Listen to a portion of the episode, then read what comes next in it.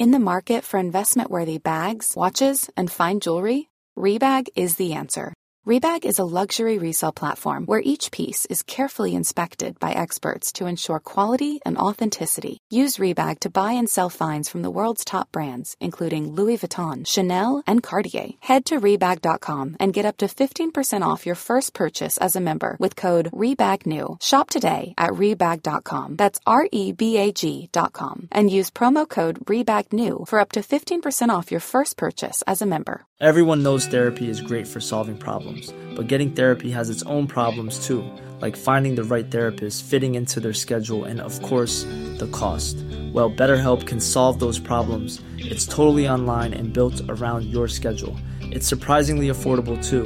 Connect with a credentialed therapist by phone, video, or online chat, all from the comfort of your home. Visit betterhelp.com to learn more and save 10% on your first month. That's BetterHelp, H E L P.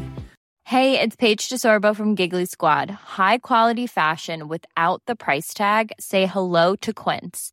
I'm snagging high-end essentials like cozy cashmere sweaters, sleek leather jackets, fine jewelry, and so much more. With Quince being 50 to 80% less than similar brands. And they partner with factories that prioritize safe, ethical, and responsible manufacturing. I love that. Luxury quality within reach. Go to quince.com slash style to get free shipping and 365 day returns on your next order. Quince.com slash style. Hello, c'est Constance et vous écoutez Éphémère. Il y a 4 ans, Philippine avait 22 ans et était habitée par l'insouciance d'une jeune femme comblée. Elle était jeune, mariée, heureuse et enceinte. Philippine trépigne de rencontrer son bébé lors de la première échographie. Que pourrait-il lui arriver à elle alors que la vie lui sourit depuis toutes ces années? Elle ne le sait pas encore, mais c'est à cet écho que sa vie va basculer et son insouciance s'envoler. C'est l'absence d'une main, cette toute petite main de quelques millimètres qui va entraîner une avalanche d'examens médicaux, de mauvaises nouvelles, d'espoirs envolés et de profondes douleurs. À chaque fois que Philippine pense avoir touché le fond, elle se rend compte que non, ça peut toujours être pire. Son cœur de maman et de femme va être meurtri, blessé et brisé mille fois. Malgré tout, Philippine et son mari se relèvent, se soutiennent, s'entraident et donnent tout leur amour dont ils sont capables à ce petit bébé qui ne vivra pas longtemps mais pleinement. Malgré la cruauté et l'injustice de cette situation, Philippine vous délivre un message plein d'espérance, riche en émotions. Comment peut-on se relever après avoir donné l'autorisation à son propre enfant de mourir? Comment peut-on envisager l'espoir d'un deuxième enfant quand on se rend compte qu'on peut à nouveau transmettre son gène malade? Philippine vous ouvre son cœur blessé, mais plein d'espérance et débordant d'amour tout au long de ce témoignage. Je vous souhaite désormais une très belle écoute. Salut Philippine Salut Constance Merci beaucoup d'avoir accepté de témoigner sur ce sujet, en plus qui ne va pas être très facile. Donc euh, vraiment merci pour ton témoignage. Écoute, je t'en prie, merci beaucoup de m'écouter aujourd'hui. Euh, alors, est-ce que tu peux présenter comme tout le monde, s'il te plaît, euh, la Philippine d'aujourd'hui et la Philippine que tu étais jeune adolescente? C'est super intéressant comme question parce que justement la Philippine jeune adolescente que j'étais n'a rien à voir avec la Philippine d'aujourd'hui, en partie grâce ou à cause de, de mon histoire de maternité. Euh, jeune adolescente, j'ai été quelqu'un de très impulsif, avec un fort caractère, euh, assez dur, enfin pas dur, mais voilà, je savais ce que je voulais dans la vie. J'étais très, ouais, avec un, vraiment un fort caractère, avec beaucoup de volonté. Alors je sais toujours ce que je veux aujourd'hui, mais euh, aujourd'hui j'ai un, un, caractère beaucoup plus doux et beaucoup plus sensible. Je pense que la souffrance rend vulnérable, ouais. donc forcément aujourd'hui je suis plus du tout la même. Je suis beaucoup plus tournée vers la souffrance des autres et beaucoup moins euh, avec un caractère beaucoup plus doux. Ouais, tu dirais que ta sensibilité s'est accrue complètement euh, avec ce que tu as vécu. Ouais, complètement. Je suis beaucoup plus douce et beaucoup plus euh, tournée vers les autres. Euh, ce qui signifie pas que je l'étais pas avant, mais euh, forcément j'étais beaucoup plus euh, beaucoup plus directe avant. Et la Philippine d'aujourd'hui, et ben j'ai 26 ans bientôt. je suis mariée avec Erwan depuis 3 ans et demi, bientôt 4 ans, et on a deux enfants. Léopold qui, est au ciel, qui aurait 3 ans aujourd'hui, en fait qui est mort à l'âge d'un mois. D'une maladie génétique. Et Joséphine qui a 14 mois, notre, notre petit bébé soleil. Ah, génial. Ok, trop bien. Euh, alors, est-ce que tu peux, euh, s'il te plaît, me parler de ta rencontre avec Erwan? Oui, bien sûr. Alors, c'est quelque chose de très naturel euh, et rien de, rien de très fou. En fait, on s'est rencontrés à la fac à Assas. il était en deuxième année, moi en première année. Et on est devenus très vite amis. Et puis, les choses se sont faites assez naturellement. vraiment, il y a j'ai pas de souvenir très euh, marquant d'un changement. Ça s'est fait progressivement. Vous avez fait quoi comme étude à Assas? Du droit. Ok, tous les deux du droit. Ouais, moi j'ai fait du droit. Ah oui, j'ai pas dit que. Hum, en fait, je suis instit aussi. D'accord. Donc après, les, après la licence de droit, t'as fait un, master d'instit, enfin, c'est Exactement. Après les trois ans de droit, je suis partie en master d'instit, j'ai passé mon concours. Et Erwan, lui, a continué dans, dans, le droit. et il fait quoi là actuellement? Il est avocat. Ah bah, Cliché. trop bien. Cliché, mais il en faut, il en faut. Exactement. Et donc on s'est rencontrés à ça, ça s'est fait progressivement, on s'est on, on mis ensemble assez vite, mais euh, c'était très vite sérieux dans notre tête, donc on savait que si on était ensemble, c'était pour construire quelque chose de solide.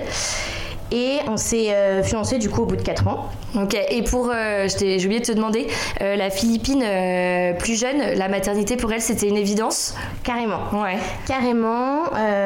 j'ai joué avec mes sœurs à la poupée comme jamais. on avait les prénoms de nos enfants, on faisait des faux faire part de naissance. Ah j'adore Ah oui, à fond, à fond la Philippine, ok. Le, mari idéal s'appelait Edouard dans notre tête. Ah bah c'est pas mal, Edouard et Juan, c'est la même initiale. presque ça. c'est ça, donc oui, c'était vraiment une évidence moi, j'ai adoré euh, faire de babysitting, m'occuper de mes neveux et nièces. Euh, enfin, vraiment, c'est une, une ouais, C'était sûr pour toi. Et Erwan aussi. Exactement, exactement. Alors, Erwan n'a pas de frères et sœurs, donc du coup, justement, lui, il voulait un peu contrebalancer ça et avoir beaucoup d'enfants. Ah, c'est vrai. Ouais. Il t'a dit combien euh, pour te faire peur au début? Il n'a pas dit de, de, nom, mais on, s'est tout de suite dit qu'on aurait des enfants. Ça, nous, ça nous faisait vraiment rêver. donc, la maternité, c'était une évidence. Donc, on s'est fiancés au bout de 4 ans. Et on s'est mariés au bout de 5 ans. voilà.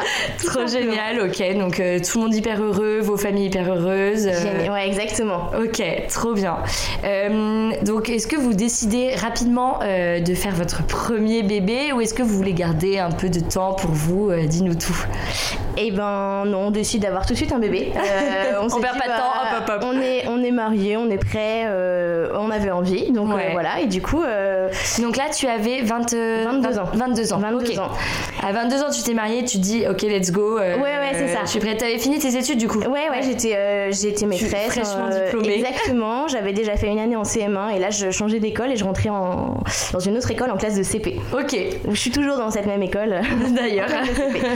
et on a décidé du coup d'attendre un bébé tout de suite, qui est arrivé tout de suite. Tout de suite, trop bien. Sans problème. On avait beaucoup de chance et vraiment grande joie. Ouais. Des deux côtés. Donc au début, tu as eu des petits mots de grossesse? Euh, rien du tout, vraiment, euh, vraiment rien. Comment t'as appris T'étais enceinte du coup euh, par Retard de règles ouais, par un test classique. Ouais, tu t'es pas dit genre j'ai trop mal au sein Non, non, vraiment, ça s'est passé vraiment aucun problème. Et si, je me rends compte que j'ai de la chance par rapport aux autres quand je les écoute, que j'ai vraiment. ouais, C'était nickel. Après, un peu fatiguée forcément, mais. Oui, le premier trimestre quoi. Après, avec des élèves en plus, c'est un peu fatigant la journée, mais, mais, grosso modo tout va bien et c'est le bonheur. Ok, donc euh, tu commences ton suivi, euh, les premières prises de sang sont bonnes.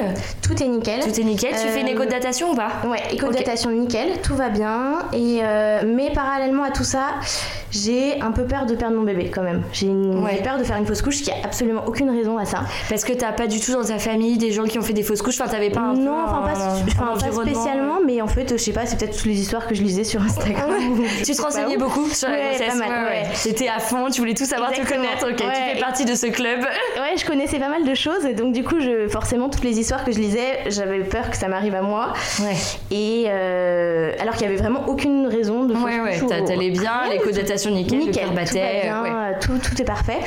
Mais euh, voilà, on est parti en, en, vacances en Autriche, à Vienne, pendant j'étais enceinte de un mois et demi, même pas deux mois, et j'avais peur qu'il se passe quelque chose là-bas. Alors il n'y a aucune raison. Enfin, j'avais hâte de rentrer en France en me disant si jamais il y a un problème. Ouais, au moins je serais rassurée. il y a le suivi français. Exactement. mais il n'y a aucune euh, raison à ça. Ok. Alors peut-être que je sentais inconsciemment qu'il allait se passer quelque chose. Ouais. Et que ce bébé était spécial, euh, je sais pas. D'accord. Donc, euh, raconte-moi là, la, la, première écho arrive finalement. Enfin voilà, tu fais tes trois mois, euh, tu arrives à la fin de ton premier euh, trimestre, tu fais ton écho. Est-ce que tu peux me raconter là comment ça se passe? Ouais. Alors du coup, la première écho arrive. Je suis super contente parce que c'est le jour de ma fête, la Sainte Philippine. Donc, je me dis énorme signe. Et ouais, je me dis c'est génial. c'est un petit cadeau pour ma fête. On va voir notre bébé qui va enfin ressembler à un vrai bébé. Ouais, c'est les, oui, les, les datation, ça ressemble à un gros tétard avec des palmes. Et là, du coup, on voit notre bébé et je suis impressionnée. Euh, enfin, je me dis, oh là là, il est là dans mon ventre. Et, ben, il est bien là, hein, après tous mes stress du premier mois, des premiers ouais, son petit cœur bas, euh, tout va bien. Tout est nickel. La sage-femme fait son, fait son petit examen. Je pense que après coup, enfin, je, pense qu'elle avait remarqué qu'il se passait quelque chose, mais elle, elle, a gardé ça pour la fin. Et elle nous dit à la fin, bon, eh ben, j'aimerais bien qu'il dessert sa, sa main. Alors je dis, euh, comment ça qu'il dessert sa main? Donc elle me dit bah regardez euh, la main gauche, il nous la montre bien. Coucou. Bah oui, on a vu ta main gauche, mais maintenant c'est la droite qu'on aimerait bien voir. Euh, alors je pense qu'il serre ses doigts. On aimerait bien, j'aimerais bien juste qu'il les dessert. ok. ok, bah il va desserrer ses doigts. Hein, Et elle cherche, euh, elle bouge, enfin elle bouge la sonde. Au fond de moi, je commence à me dire bon.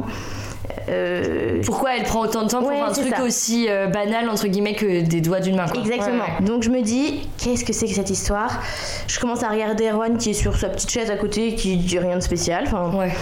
Bon, elle, elle termine, euh, elle, elle, enlève la sonde et elle dit bon, vous allez prendre rendez-vous demain chez un, chez un échographe de référence parce que il faut en être sûr. Alors, je lui dis mais sur, de, quoi, Et elle me dit bah en fait je, je vois pas, je vois pas ses doigts. Et là je lui dis il a pas de main. Et là, elle me dit, euh, bah, je, je, la vois pas. Et donc, elle me montre avec ça, elle reprend sa sonde elle me montre et elle me dit, bah, regardez, là, on voit que ça s'arrête net. Je pensais que c'était son point au départ, mais en fait, je crois que le, point fermé, bien sûr, ouais. Et en fait, ouais. Et donc, il a pas de main.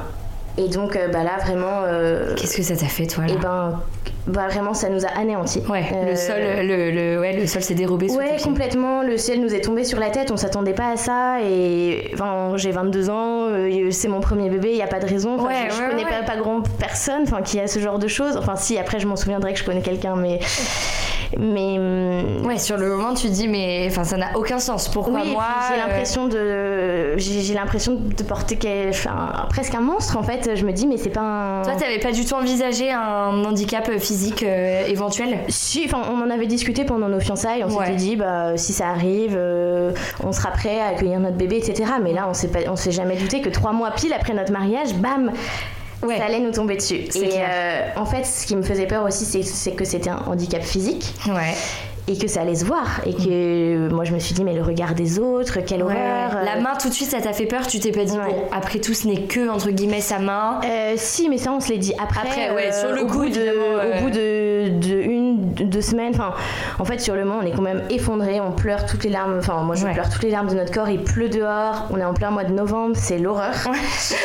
Le contexte pas cool quoi. Ouais et puis là on se dit mais en fait pourquoi pourquoi on a un bébé euh, handicapé, handicapé ouais, ouais c'est handicap c'est sûr. Et donc là on part dans un engrenage de, bah de, de questions, de d'examens en plus, et puis on est complètement perdu. Donc attends, tu prends rendez-vous avec le le lendemain. Le lendemain, et t'as un rendez-vous direct? J'ai un rendez-vous direct, mais je suis tétanisée, et le lendemain je vais bosser comme si de rien n'était, parce qu'en fait, euh, mais ça a été la journée, une des journées euh, très très difficiles. Enfin, j'ai dû faire comme si de rien n'était devant mes élèves, alors que je savais que mon bébé était malade, enfin pas malade, mais handicapé. Enfin, je savais pas qu'il ouais, l'écho du coup a confirmé, euh, j'imagine direct. Ouais, et en fait c'était terrible. Je me disais mais pourquoi moi? Je vois toutes mes amies qui ont leur bébé, tout le monde va bien, et pourquoi mon bébé il a qu'une main? Et en plus, euh, il a fallu annoncer. Alors j'avais déjà annoncé à mes parents et à ma famille proche qu'on attendait un bébé. Donc voilà, mais les autres, on leur a annoncé en même temps qu'on attendait un bébé et en même temps qu'il n'avait pas de main. Donc ça a été très difficile. Il y a ceux qui ont beaucoup pleuré avec nous et qui nous ont beaucoup entourés, qui ont été une grande source de réconfort. Ouais. Et les autres qui ont très vite minimisé, enfin pas forcément minimisé, mais qui ont tout de suite dit oh ça va, c'est que la main, euh, il aura une prothèse. Oui, bien sûr. Mais en fait, euh, moi je n'accueillais pas ta douleur. Euh, oui, c'est ça. En fait, ils comprenaient pas forcément. Alors c'est vrai qu'aujourd'hui maintenant, je préférerais mille fois que mon petit garçon soit avec moi. Oui, évidemment, sans sa main. recul, mais bien voilà. sûr. Mais sur le moment, on est complètement sonné. On c'est un, diagnostic qui nous Enfin, vraiment, on a, on a énormément pleuré. euh, on s'est dit, mais on a commencé à énumérer tout ce qu'il pourrait pas faire. On s'est dit, mais. Ouais, ça vous chamboule vraiment. Ouais, lasser ses chaussures, euh, faire du vélo, enfin. Enfin, et puis il va ressembler à quoi? Enfin, faire Ouais. du quatre pattes. euh, On est complètement. euh, Sous le choc. voilà. Et donc là, on est pris en charge par le, le service de diagnostic anténatal de la maternité où, je suis censée accoucher. Bon, on est, on est juste à 3 mois de grossesse. Oui, parce hein. que euh, pas de, si ton bébé a pas de main, il faut faire d'autres examens. Ça Ouais. peut pas être juste euh, bon bah il a pas de main, on sait pas pourquoi ça s'est pas développé et on vous laisse tranquille. Non là il faut il faut Bah, juste- vraiment chercher. Ouais, justement, en fait, ils veulent chercher ça. D'accord. Ils veulent voir si c'est isolé, comme tu dis, Oui. ou si ça s'inscrit dans, dans un cadre d'un syndrome avec Ouais, plusieurs génétique. anomalies. Ouais. Donc en fait ils font des, des échos, ils nous disent bah si on trouve rien d'autre, bah, c'est qu'a priori c'est isolé et qu'en gros pas de chance. Euh, et s'il y a d'autres petits trucs, a priori euh, bah, c'est Bah, ça devient plutôt un syndrome. Ouais. Donc Tu, on- ta maternité où tu étais inscrite, euh, t'as pu faire ça euh, chez eux ou il a fallu que tu ailles dans une maternité un peu plus. Non, je suis allée chez niveau. eux. Je suis allée chez eux et je suis tombée sur une, une femme échographe qui a été très dure. Euh, en fait, elle était une pointe dans son domaine, Ouais. mais euh, je pense qu'elle se mettait pas forcément C'était à, quel- combien de mois là T'étais à combien de mois trois mois. Ah oui, donc Ouais. c'est juste après euh, l'annonce diagnostic. Ok. Ouais. Et en fait, elle a, elle a été très dure et elle était très sèche et elle énumérait un peu tous les problèmes comme les ingrédients d'une recette de cuisine.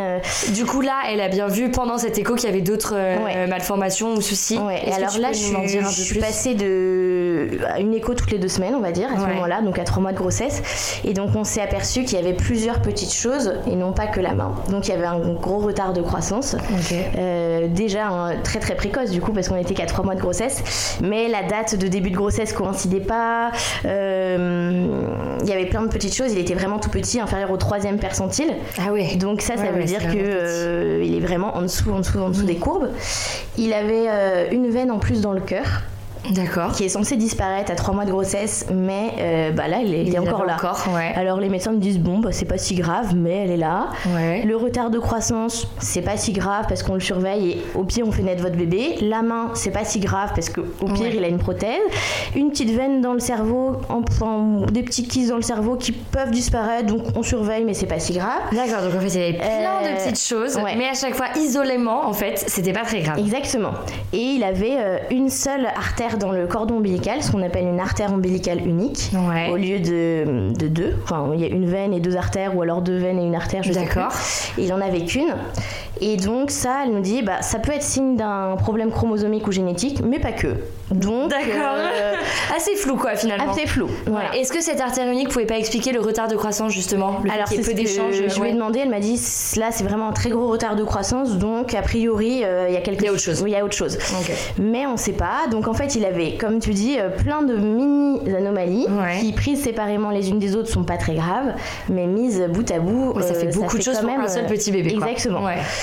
Donc là on se dit c'est pas possible et en même temps en fait quand on réfléchit on se dit bah non c'est pas si grave. euh, Qu'est-ce qu'ils disent du coup les médecins? Ils, ils disent tout- enfin ils te disent juste on surveille la grossesse, on voit comment ça se passe ou direct ils commencent à te dire euh, bon euh, est-ce que vous voulez faire un choix Euh, parce que j'imagine que quand ou alors il faut vraiment qu'il y ait un diagnostic de posé.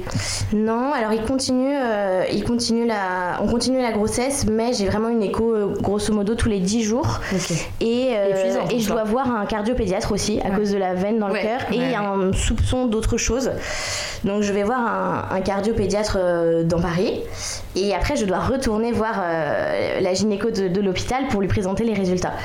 Et donc euh, le cardiopédiatre confirme la veine en plus dans le cœur, mais euh, me dit que sinon le reste tout est nickel. Donc D'accord, je donc, me dis euh, bon bah ouf, ça a Si l'air c'est qu'une veine en plus tant que c'est pas une veine en moins, euh, tout va bien. ça. Et je retourne voir le médecin et là en fait Erwan n'est pas là parce que euh, à force d'écho en fait il peut Euh, pas se libérer tout le temps et je pouvais pas y aller toute seule parce que parce que j'avais j'appréhendais tellement Bah oui, psychologiquement même, oui, si t'as une mauvaise nouvelle, euh, c'est Ouais. l'enfer. Et donc j'ai demandé à ma maman de venir, donc elle m'a accompagnée et comme ça elle a un peu pu voir aussi le, le médecin. Enfin, Ouais. c'était c'était assez intéressant. Et là, euh, le, le médecin m'a dit bon bah votre bébé il est vraiment trop petit, euh, vous allez faire de l'hypertension.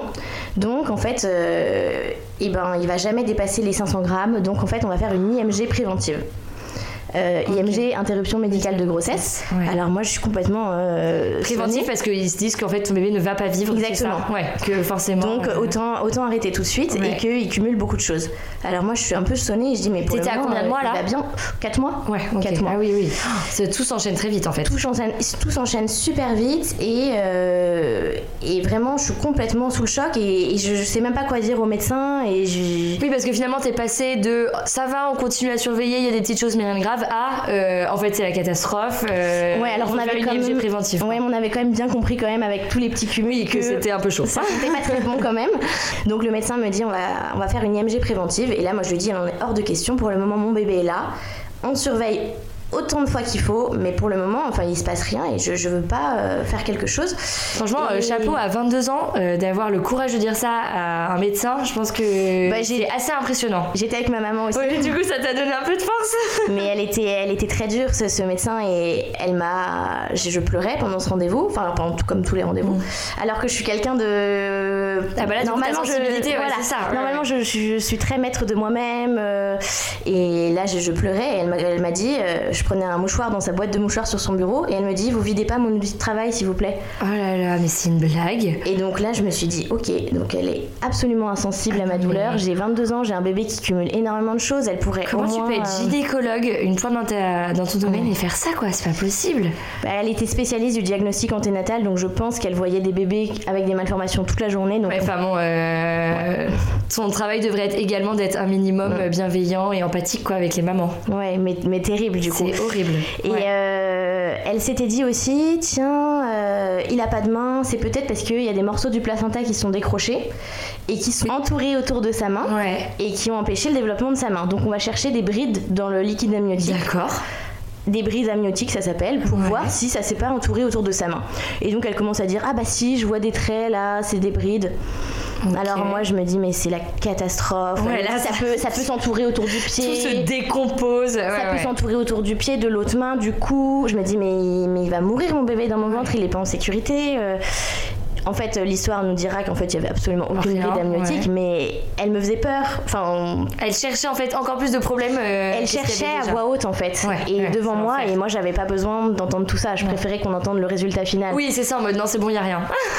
Mais euh, donc voilà, là je me suis dit, en sortant du rendez-vous où elle, où elle m'a dit on va prendre rendez-vous pour l'IMG préventive, je me suis dit euh, avec ma maman, je, je change de médecin. Ouais, je change de médecin parce que je peux plus en fait. euh, J'ai une boule au ventre énorme quand j'y vais euh, et j'y vais euh, toutes les semaines. Hmm. Ouais, Donc, non, pas je Non, suis tétanisée, bien elle me fait. prend de haut et Elle devait se dire la petite gamine qui tombe enceinte. non, mais l'enfer. ouais complètement. Mais comment c'est possible que des médecins encore existent comme ça, quoi? Enfin, Bah, j'ai eu beaucoup de mal à, à lui pardonner et j'essaye de lui pardonner maintenant parce que je me dis elle faisait son, son boulot et Oui, enfin, elle peut mieux le faire quand même, quoi. Enfin, bref, c'est des sujets aussi qui me tendent.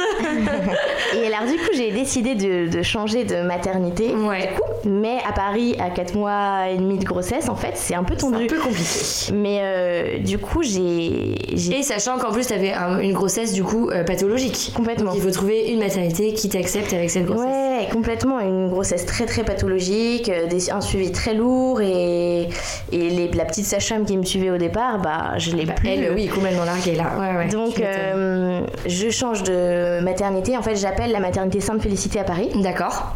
Et je leur explique mon problème. Je les connais absolument pas et je Eux, ils ont sur, une euh, maternité euh, où ils peuvent euh, recevoir des. Ouais, alors Des grossesses pathologiques euh, ils commencent, en gros, c'est une maternité 2B, je crois. Donc en fait, il y a des niveaux et Ouais. donc ils reçoivent à part- les bébés à partir de euh, 1200 grammes, je crois, 1 kg 2. D'accord. Donc si le bébé naît trop tôt, ils peuvent l'accueillir, enfin ils peuvent l'accueillir à partir de ce stade-là. D'accord. Mais justement, en fait, je commence dans cette maternité et là, elles me disent bon, en fait, c'est un peu trop lourd. Euh, Là, t'as été mieux reçue dans cette maternité. Ouais, super, les, les médecins et les petites religieuses, parce que c'est des religieuses en fait, D'accord. ont commencé par regarder les échographies en C'est des religieuses qui sont médecins ou pas du tout? Non, elles sont pas. juste là pour accompagner un peu Oui, les femmes. et je euh, crois qu'il y en a une ou deux qui doivent être auxiliaires de puriculture. D'accord, ou- ok. Mais après, je, je suis pas restée très longtemps, donc Oui, j'ai du coup, euh, un rendez-vous là-bas. Ah oui, t'as eu un rendez-vous. Ouais, ah mince, ouais. Et euh, la petite religieuse et, ou le médecin, je sais plus, me disent euh, Est-ce qu'on peut voir ce bébé? Euh, Montrez-moi les échos. Et en fait, j'ai vraiment senti un- un- une prise en charge humaine avant d'être médicale. Donc en fait, elles se sont tous ça sont sur les, clichés des échos en disant Oh, son petit nez, machin. Ouais, en fait, elle voyait autre chose Ouais. que juste il a pas de main. Euh, que le fœtus sans main, le fœtus à anomalie comme c'était le cas avant. Ouais. Ça, ça a dû te faire un bien fou. Bah ouais, enfin j'étais, ouais, enfin j'étais prise en compte, enfin euh, comme, une maman, une maman, ouais, future ouais, maman, ça, euh, voilà. exactement. Ouais, ouais, carrément. Et, euh, Donc là, ils te disent malheureusement, on peut pas vous suivre. on peut pas vous suivre parce que je, donc, je fais une écho avec un autre médecin qui est adorable que que j'ai encore vu ap- après, Après, enfin, ouais. et adorable, vraiment. euh, qui m'a redonné euh, confiance dans le corps médical, enfin qui a été euh, admirable et qui me dit bah votre bébé est vraiment vraiment vraiment trop petit. Là ça devient ça devient presque dangereux et en fait il peut naître à n'importe quel moment maintenant. Donc D'accord. il a un RCIU, ça s'appelle retard de croissance intra-utérin. Euh, si les échanges sanguins entre vous et lui euh, se détériorent, on le fait naître n'importe quand à partir de maintenant. Donc ça peut être demain, Parce ça que peut être t'étais à dans plus de deux 5 mois, c'est ça? J'étais à 26 semaines, ouais. Ouais, oui, c'est ça. Donc tu dépasses le stade euh, Ouais, je dépasse- possible où tu peux. C'est ça. Ouais, ouais, avoir en extrême prématurité, je crois. hein. Ouais, exactement. Ouais. Ok. Donc il me dit, et votre bébé peut naître demain, dans deux semaines, dans trois mois, dans- et enfin. Et là, il faisait combien approximativement, du coup, il selon les faisait, euh, échos? 700 grammes. Ouais, ok. 700 Donc, grammes et il était beaucoup trop petit Ouais, ouais. pour le stade où normalement il devait peser plus d'un kilo. Et donc le médecin me dit euh, il est vraiment trop petit donc en fait euh, vous n'allez pas pouvoir accoucher à Sainte-Félicité. Vous pourrez accoucher à partir du moment où votre bébé Dépassera dépasse du les coup 1 kg un kilo, ouais, ouais, ouais. Mais en attendant, on va vous envoyer dans une maternité de niveau 3 qui est Port-Royal, euh, dans le 14e à Paris. Donc, euh, euh, troisième maternité du coup. Ouais. Euh, j'en peux plus. Ma pauvre. Ah ouais, ouais, des visages différents, il faut Ouais. réexpliquer ton histoire et tout. Ah ouais. Ouais, Ah et puis là, c'est le, le Covid arrive en plus à ce moment-là. Donc, on est en mars 2020. Et donc, euh, confinement. Et donc, les papas ne sont plus autorisés à être aux échos. Oh ma pauvre. Enfin, et, Et papa donc- et personne d'autre en Oui, fait. Donc, papa, vraiment, tu dois personne. t'y rendre euh, toute seule. C'est ça, toute seule. Donc je me rends toute seule euh, aux échos. Alors mon médecin est tellement adorable que on a noué une belle relation. Ok, donc de- là, à Port-Royal aussi, équipe médicale au top quoi. Enfin, Ouais, en tout cas, le médecin qui te suit. Le médecin qui me suit, c'est une femme, elle est super, elle, euh, elle, est, elle est top. Et là, on commence à me parler de d'amniosynthèse D'accord. en me disant. On Donc pourrait- pour ceux qui connaissent pas, c'est une longue aiguille, c'est ça, euh, qu'on vient euh, euh, piquer dans jusque dans ton liquide amniotique. Pour c'est ça, vous prélever un peu de liquide amniotique Ouais, tout à et fait. faire des examens après génétiques, il me semble. Chromosomique sur Chromosomique, ouais, Mm. c'est ça, parce qu'il y a l'ADN en fait du bébé. Dans Ouais, il y a tout le cariotype du bébé. Voilà. Et donc le, le médecin à Port-Royal me propose de faire euh, l'amniosynthèse. Et là, euh, elle m'explique qu'en fait, on pourra avoir une réponse, on pourrait avoir une réponse, mais pas forcément. Parce que euh, l'amniosynthèse nous donne vraiment que les résultats euh, chromosomiques. Et en fait, euh, tout le- le- le- toutes les anomalies de, de notre bébé, ça leur fait penser à aucune malformation chromosomique qui existe. Enfin, ils nous disent trisomie 21, non. Trisomie 18, non, parce que dans ce cas, il y aurait telle, euh, ah oui, telle donc, ouais, malformation. La myosynthèse, ce qu'ils peuvent chercher, c'est vraiment des anomalies Très euh, ciblées, ouais, en ouais. fait. Vraiment Et le cariotype et ça. uniquement ça. Alors après, euh, si on a euh, une, euh, une maladie en tête, là, ils peuvent la rechercher. Oui, bien Euh, sûr. Mais là en fait, ils savaient même pas. ils savaient pas quoi rechercher. D'accord. Elle me dit on peut faire cette amniosynthèse, mais on vous garantit absolument pas de trouver une réponse. Donc en fait, euh, elle me dit et il faut que je vous prévienne que vous prenez un risque.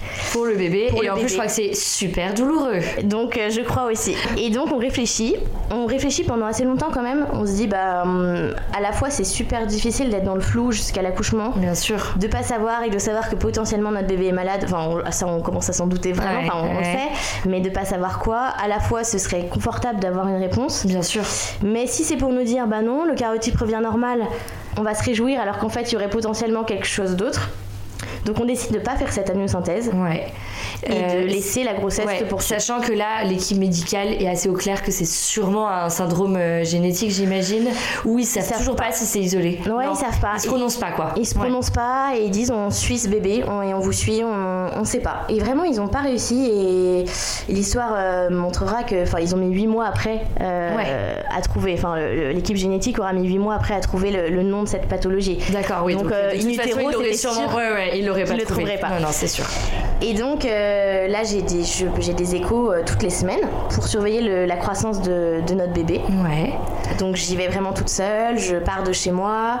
Tu Euh, continues à travailler ou t'es arrêtée là Non, non, je suis arrêtée. Ouais, je suis arrêtée. En plus, c'est le confinement. Et Ah bah oui, ah bah oui, du coup les écoles sont fermées. Les écoles sont fermées, mais j'étais arrêtée même un peu avant. Et, euh, et c'est ma remplaçante qui gère les cours à distance. donc D'accord, donc bien. parfait. Donc toi t'as pu euh, souffler un peu déjà euh, de ce point de vue-là. Ouais, tout à fait. Et donc je pars à mes échos toute seule chaque semaine, en général le lundi, et en sachant pas si je reviens chez moi, parce que je me dis. Ah oui, à tout moment ils t'hospitalisent. Oui, c'est ça. Ouais. Donc en fait, à chaque fois, je dis à Erwan, bon bah à tout à l'heure ou, ou pas. Enfin, Ouais. c'est très très très angoissant d'être dans le flou. Je suis vraiment dans une démarche de lâcher prise et d'abandon parce que je maîtrise absolument rien. Et donc je me dis, bah si mon bébé doit naître, il naîtra et Ouais. il sera très très prématuré. Chaque jour qui passe, c'est un jour de gagner. Ouais, c'est une grosse Et victoire déjà. une semaine passe, bah, c'est génial, Ouais. les médecins sont contents. Là ton bébé grandit un peu et grossit ou pas Un petit peu, ouais, Ouais. progressivement. Enfin, il suit une mini courbe, donc euh, hop, il dépasse le kilo. Ah bah ça déjà grosse victoire. Ouais ouais. C'est ça, ouais. Et parallèlement à tout ça, j'ai en plus donc de mon écho hebdomadaire, j'ai un suivi euh, de monitoring. Donc on va enregistrer les, les- les battements du cœur du bébé à domicile. Euh, j'ai une sage-femme qui vient trois jours par semaine Ah ouais, pour enregistrer euh, le cœur du bébé D'accord.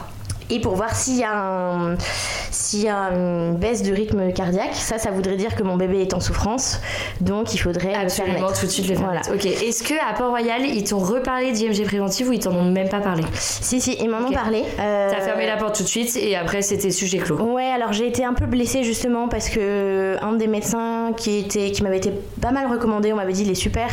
Je l'ai eu à une écho, c'était un, un ponte aussi dans son domaine et à la fin du rendez-vous, il me dit vous savez que vous êtes éligible à l'IMG et j'ai trouvé cette phrase atroce parce que éligible à Oui, comme si c'était une victoire, tu sais. Et Vous savez, vraiment, vous êtes éligible suis- à gagner le loto Bah merci.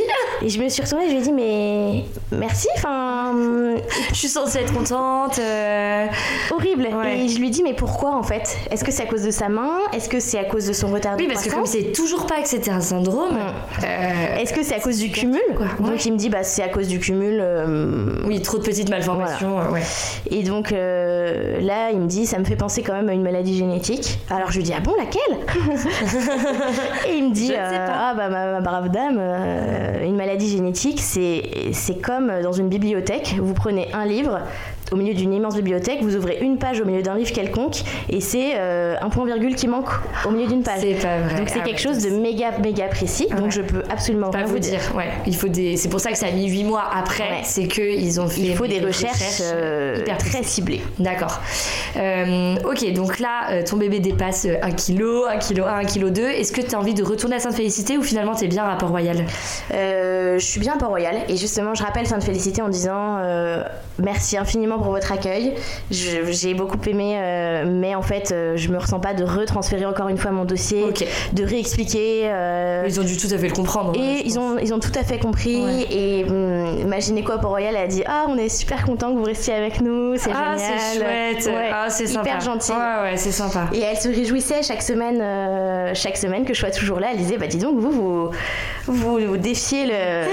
ouais, c'est ça, les pronostics. Vous êtes Exactement. encore là Alors qu'on m'avait dit à 25 semaines. euh, Oui, c'est, il va il naître va là naître, euh, il peut pas tenir plus longtemps, c'est pas possible, etc. Ouais, Et donc là, t'étais à combien?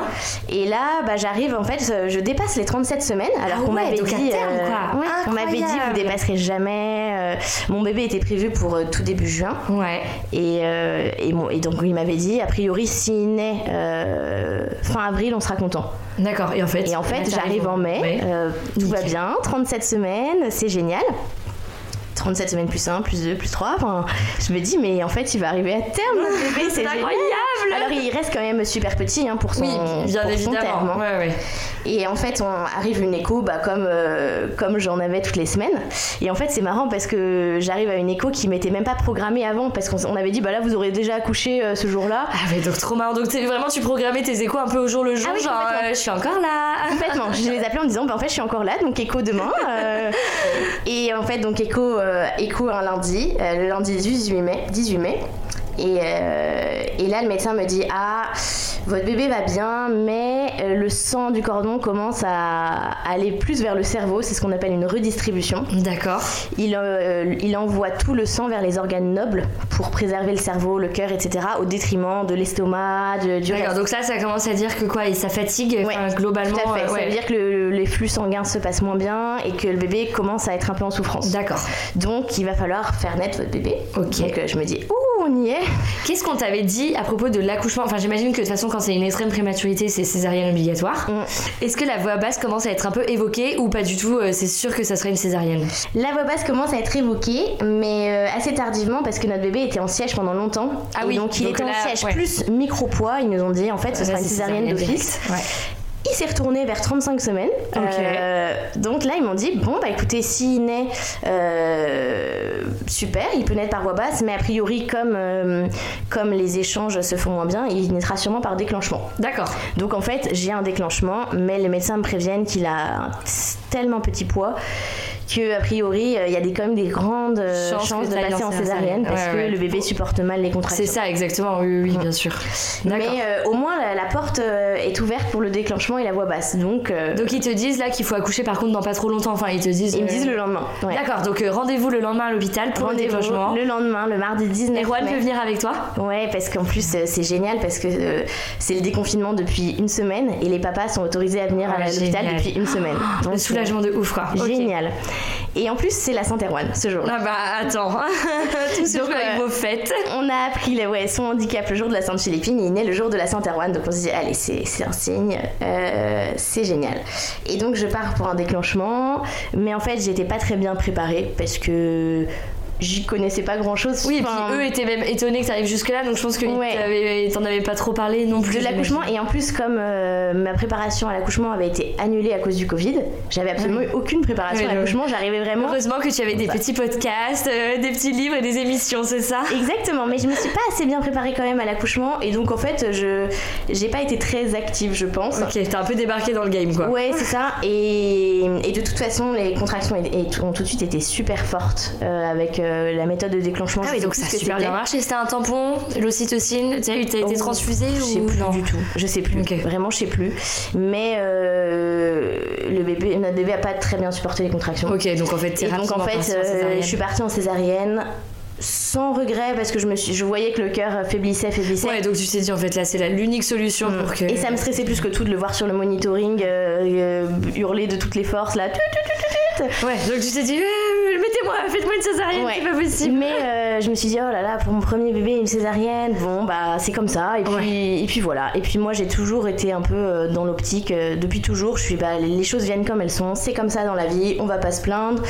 Il y a des millions de femmes qui adoreraient avoir des bébés et donc elles seraient super contentes d'avoir une césarienne donc on y va on est super contents et on va rencontrer notre bébé Ok, Erwan peut venir avec toi dans la Ouais. salle d'opération Ok, génial. Erwan est là mais quand même il y a un gros stress parce que là je me dis bon bah enfin on va rencontrer notre bébé Ouais, et je vais le rencontrer et on va voir sa main handicap. Ouais. et on va voir sa main on va voir son absence de main et donc euh, et aussi euh, bah, toutes les malformations on va les voir pour de vrai enfin non pour les voir pour de vrai non parce que euh, elles sont plutôt à l'intérieur de son corps Ouais, mais, du coup, hum, tu te dis à quoi va ressembler mon bébé oui. finalement à et l'extérieur. puis je me dis si on a trouvé tant de choses que ça in utero maintenant qu'il va être là dans nos bras on va forcément trouver d'autres trucs Ouais, ouais, ouais. le pédiatre va l'examiner, il va dire ah bah tiens euh, la tête est comme si donc Oui, ses yeux sont comme me ça, son oreille comme ça, tu te dis oh là là, ils vont encore trouver plein de trucs. euh, Ok. Donc gros stress quand même. Donc je suis assez tétanisée dans le- la salle de de, de césarienne. Ouais.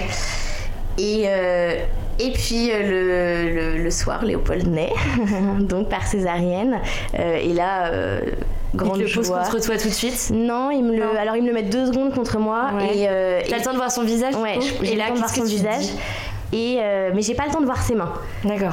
Et donc. euh, Et là, tu vois que c'est un petit bébé. Enfin, tu Ouais. te dis, est-ce que t'es rassurée un peu de voir sa tête et de te dire, ok, bon bah, il a quand même une tête normale. Quoi. Oui, et puis surtout, le moment où je me suis dit ça, c'est quand je l'ai entendu pleurer, je me suis dit, ah oui, en fait, on nous a tellement parlé d'anomalies, de malformations qu'on en oublie que c'est un vrai bébé. Ouais, et là, on, il pleure et c'est c'est trop mignon.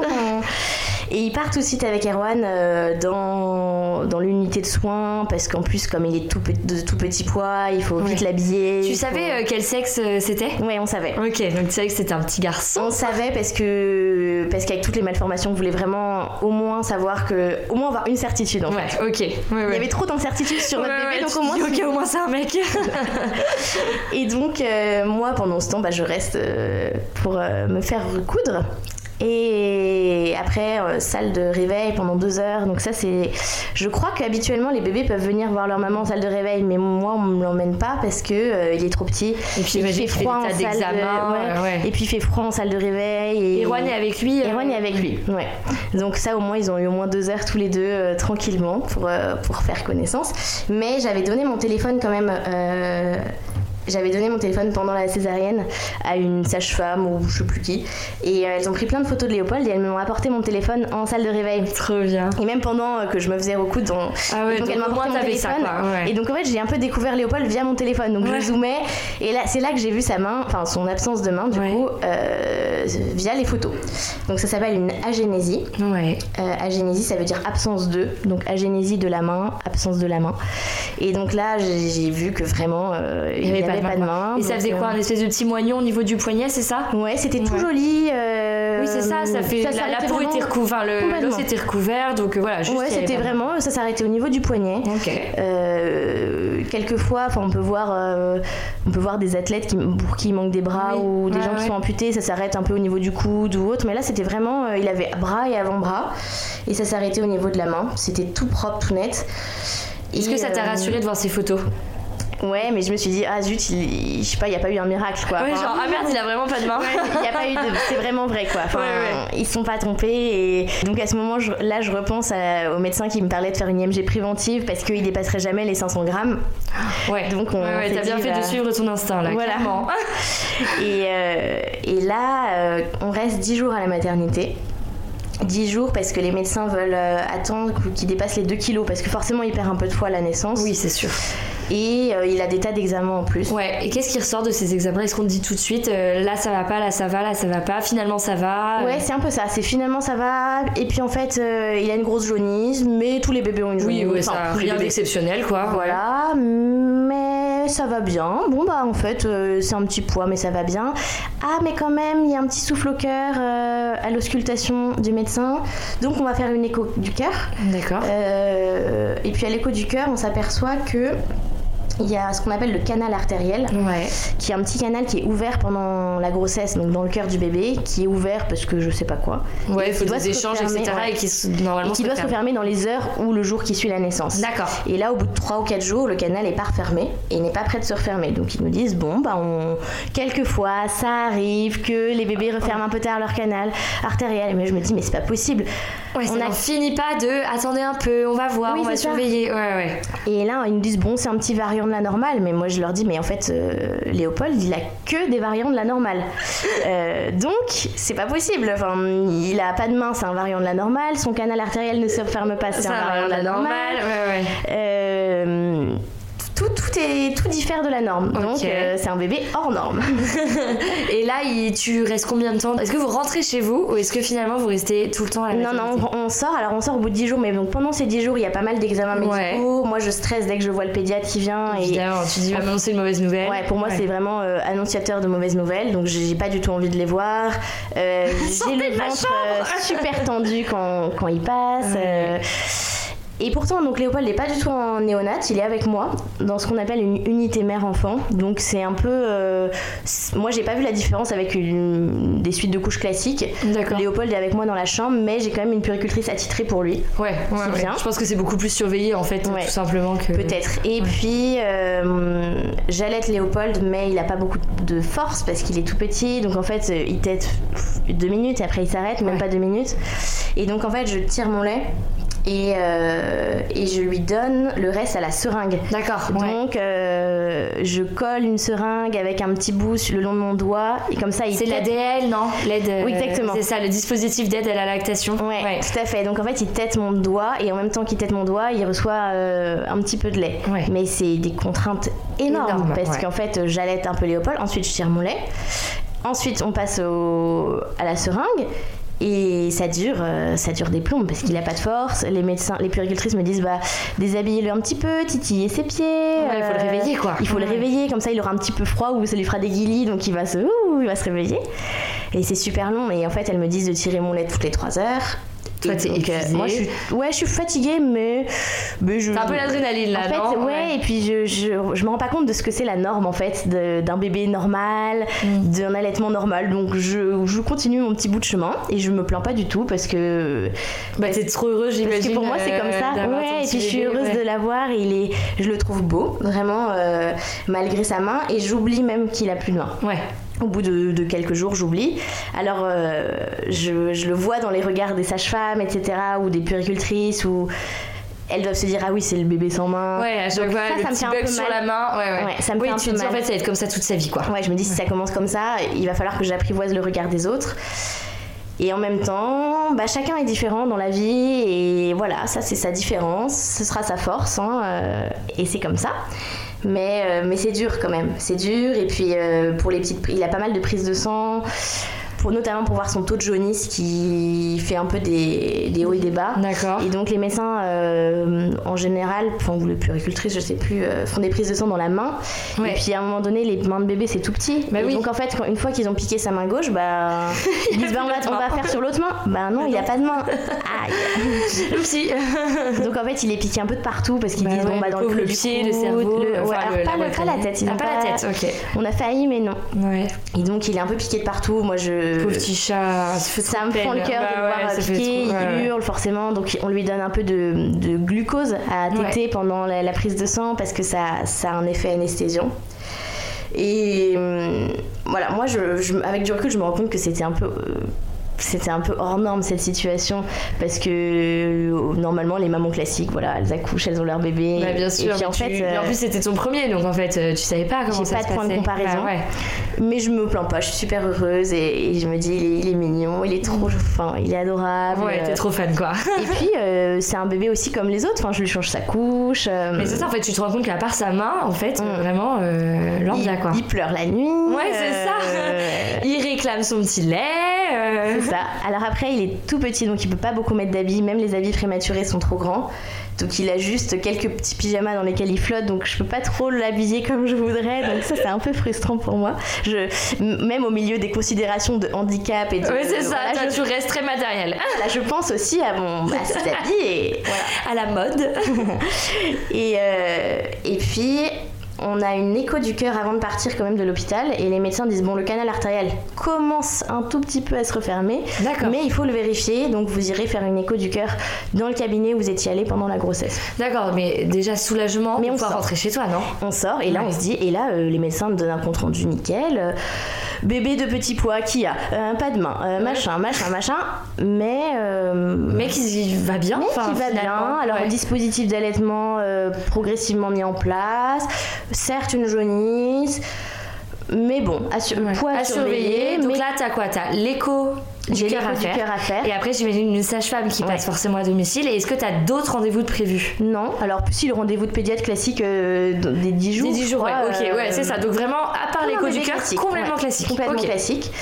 Euh, j'ai quand même un rendez-vous prévu un ou deux mois après la naissance dans un centre orthopédique Oui, bien à sûr. Saint-Maurice, Ouais. euh, dans le- l'est de Paris, pour euh, voir un chirurgien orthopédique qu'on avait déjà vu pendant la grossesse, pour voir un peu. euh, Qu'est-ce que vous pouvez faire, quoi Ouais, avec sa main. Bah, ce serait le chirurgien qui le suivrait pendant, pendant sa vie. D'accord. Donc ça, c'est c'est ce qui est prévu. Et donc j'ai effectivement une sage-femme qui vient euh, tous les jours à domicile pour le peser, pour vérifier son poids et aussi pour checker son taux de jaunisse, donc euh, son taux de bilirubine. La bilirubine, c'est quelque chose qui, qui est dans le sang et qui donne euh, le teint jaune aux enfants. D'accord. Et donc il faut surveiller ça parce qu'un trop fort taux de bilirubine peut entraîner euh, une violente jaunisse qui peut entraîner des dégâts cérébraux. D'accord. Dans les grands grands cas. Donc, euh, Ouais. donc la sage-femme vient et on fait ça que si l'enfant a eu une grosse jaunisse. Donc comme il avait une bonne jaunisse à la maternité, elle, elle vient checker avec ce qu'on appelle un biliflash. Oui, c'est des petit bip euh, euh, qu'on fait sur le front, c'est ça Ouais, c'est comme un thermomètre sur le front. Ouais, euh, qui donne un taux de je sais pas Ouais. d'ailleurs. bah, de bilirubin, mais Ouais. je sais pas exactement ce que c'est. Et alors ce taux est approximatif. Pour avoir un, un vrai taux, il faut faire une prise de sang. Oui, ce que t'avais eu à l'hôpital. Ouais, c'est ça. Et donc la sage-femme passe euh, donc pendant une semaine parce qu'on restera une semaine à la maison. Donc une semaine de bonheur, vraiment comme Une petite bulle quoi. Ouais, comme, ouais, on rentre à la maison. comme une famille, n'importe quelle famille. On est fatigué. Euh, C'est ça, les joies du début quoi. les joies du début et puis même on débarque, on se dit bon bah maintenant qu'on est à la maison. Est-ce que vos familles viennent vous voir? Alors ma famille habite à côté de chez nous, donc ouais ils viennent nous voir le soir même où on rentre. euh, et les parents d'Erwan eux ils habitent euh, à Toulouse dans le sud-ouest, Ah donc oui, en ça, fait c'est plus loin. ils viennent pas tout de suite, ils prévoient de venir le week-end d'après. D'accord. Donc euh, donc nickel. Et donc ouais vraiment une semaine de une semaine de joie. En plus on est on est fin mai début juin donc il fait beau. Ça y est, il fait beau, mais ouais, trop C'est bien, c'est le bonheur. Et là, je me dis, ah, je mérite mon bébé après toute cette grossesse super clair. éprouvante. Ouais, de fou. Certes, il a pas de main, mais il est là et, Et tout va et bien, en plus, et il fait déjà plein de sourires. Voilà. C'est pas vrai. Alors moi, Mais je me rendais pas compte. Ma maman me disait, dis donc, il fait plein de sourires. C'est rare à cet âge-là. Je dis, je sais pas. Oui, parce que normalement, c'est beaucoup plus à la fin du premier mois. Oui, Enfin, et là, en ouais. fait, il faisait déjà plein de sourires. Donc, on se régale. Mais il y a quand même un petit point d'ombre avec la sage-femme qui passe et qui voit que le poids ne, ne prend pas trop. Donc, euh, elle me dit Ah, il a pris que 10 grammes. Ah, 3 grammes. Moi, je dis bah, c'est déjà bien. Elle me dit, mais attendez, euh, 3 grammes, c'est super. Et elle me dit Non, non, en fait, on attend une moyenne de 20 à 30 ou 20 à 50 grammes par jour. jour, Donc, en fait, euh, c'est pas du tout. Ils te proposent pas du biberon à ce moment-là? Alors, en fait, pas un biberon artificiel, mais. Non, mais de lait, ouais. De lait maternel. Je lui, je lui en donne après, ouais. D'accord. On fait euh, une tétée normale. c'est De deux secondes. Plus euh, une tétée, enfin avec la seringue, parce qu'on a gardé les seringues chez nous. Plus du biberon. D'accord. Euh, il passait sa vie à bouffer cet enfant. Ouais, et puis moi j'étais épuisée parce que du coup ça, ça duré au moins une heure. Ensuite, il fallait rincer les trucs de tire-lait, de machin. Ça, donc je pouvais même pas te reposer Et en après fait, quoi. euh, la nuit, euh, je, ouais, je dormais pas beaucoup. Enfin, Ouais, ouais. J'étais fatiguée. Mais, mais bon, bon, je- tout va bien. Ouais. euh, C'est pas grave. Je me dis, ça va durer qu'un temps. Et après, euh, on va trouver un rythme de croisière. Et donc, euh, le poids pose quand même un peu problème. Et la question de la jaunisse refait surface. Parce que euh, Les taux ne baissent pas, quoi. Les taux même montent, ce Ah qui ouais. est super rare. Donc euh, la Sacha me dit mais d'habitude une fois qu'on a eu la jaunisse, ça peut mettre un peu de temps à descendre, mais c'est- jamais ça remonte. Ouais. Et encore moins à, à 17 jours parce que là il avait, euh, ouais, il avait presque 3 semaines. Donc elle me dit c'est bizarre. Allez faire, euh, on va appeler le pédiatre de Port-Royal. Donc on l'appelle et il dit oui c'est vrai. Bon bah allez faire une prise de sang dans un labo D'accord. et, euh, et on voit le résultat euh, vraiment. Donc c'est Erwan qui va au labo, le seul moment qu'il aura eu avec son, avec son petit garçon. Trop fier de, de pousser sa yo-yo avec, son, avec Léopold. Et donc ils partent tous les deux au, au labo pendant que je me repose justement après une Ouais. nuit bien, bien chaotique. chargé. Et là, en fait, les médecins, les, les, enfin, pas les médecins, mais les, les- les dames de labo, là, n'arrivent pas à piquer Léopold parce que euh, il a qu'une main et que c'est déjà super compliqué de piquer un bébé. Donc, Non, et en plus, il a des mini. crever le cœur. Ouais, alors moi, je suis pas là, mais je crois que Heureusement, parce que franchement, euh, Ouais. c'est horrible. Et puis là, Erwan, pas pareil, il est confronté à donnez-moi son autre main. Bah, il a pas d'autre main. Donc les gens te regardent en mode. Oui, en mode, comment ça, il a pas de main Ouais, c'est ça. Et donc là, euh, on rappelle euh, la pédiatre qui nous dit bah ok, vous allez aux urgences du coup parce qu'ils réussissent pas à le piquer au labo. Donc il faut une vraie, vraiment une prise de sang. Donc vous allez aux urgences et les, les infirmières de néonat sauront le piquer. D'accord. Pour une prise de sang. Donc on va aux urgences de Neuilly. Et là, euh, et là on part. Moi je me dis bah ok, on, on reviendra après. Oui, bah oui, oui, Donc, on va je- juste faire une prise de sang. Ouais, ouais. Je prends mon tire-lait quand même parce que je me dis on sait jamais, ça peut durer deux ou trois heures. Ouais, ouais, bah, je prends. urgences, on sait jamais. Voilà. Oui, tu t'équipes un peu, mais vraiment juste pour quelques je m'équipe juste pour lui. Donc je prends quelques couches, euh, une tenue de rechange, enfin un pyjama de rechange, Ouais. euh, mon tire-lait et c'est tout. Ouais. Et, et on part et là il, il a sa prise de sang, on attend les résultats pendant une heure. Et, les- et là, les médecins arrivent catastrophés en disant mais le taux est explosif, on n'a jamais vu ça. Donc euh, déjà, non seulement il va repartir sous son tunnel, donc euh, un tunnel de photothérapie, donc en fait c'est un peu des UV euh, où l'enfant est dans un tunnel avec qui, qui, soigne la jaunisse. Oui, c'est ça, oui, oui, carrément. Donc Ouais. déjà il va faire ça et en plus on va, euh, on va devoir l'exanguiner. Ça veut dire lui enlever tout son sang et lui remettre du nouveau sang. c'est pas vrai. Parce que euh, non mais Son sang est trop bah, infecté. coup, oui, ouais, c'est ça. Ok. Donc euh, le cauchemar. Ah, c'est horrible. Et là moi je me dis mais c'est pas possible, mais qu'est-ce que c'est que ce. Ouais. En fait, on va de. On descend dans. dans, Ouais, dans de l'enfer. Voilà. Ouais, ouais. Et bon, c'était que le début, hein, mais. euh, Et donc là, on se dit, oh là là là là. Donc là, il est hospitalisé. Et donc là, on, on- le Neuilly nous dit, bah écoutez, nous, euh, on n'a pas trop son dossier, autant que vous retourniez à Port-Royal, là où il est né, parce qu'il y a une réa néonate. Et puis ils le connaissent en fait. Ils le connaissent. Ils ont tous Exactement. Ok. Donc on part en ambulance là-bas, on doit se battre avec euh, l'ambulancière. Ah bah non, c'est le Covid, euh, juste le patient est transporté. Oh là là, c'est Bah, alors on lui dit mais vous rigolez, il a, il a deux semaines et demie. Elle dit bon bah la maman. Je dis mais moi je pars pas sans mon mari. Donc, donc, finalement elle accepte. Donc Erwan monte devant, moi je, je vais derrière avec Léopold dans une espèce de couveuse. Et j'ai jamais vu vécu ça de ma vie. Enfin je, je me dis mais dans quoi je suis embarquée C'est clair. C'est Les tellement sirènes impressionnant, je pense. Mais oui, oui. Ouais, et, c'est, et je me dis, mais c'est le cauchemar qui commence. On arrive à, à Port-Royal, et là, au lieu de procéder à l'exanguino-transfusion, ils nous disent, on va d'abord le garder en observation, on va le mettre sous tunnel intensif Oui, pour voir si ça, Ouais. ça, ça suffit. pendant la nuit.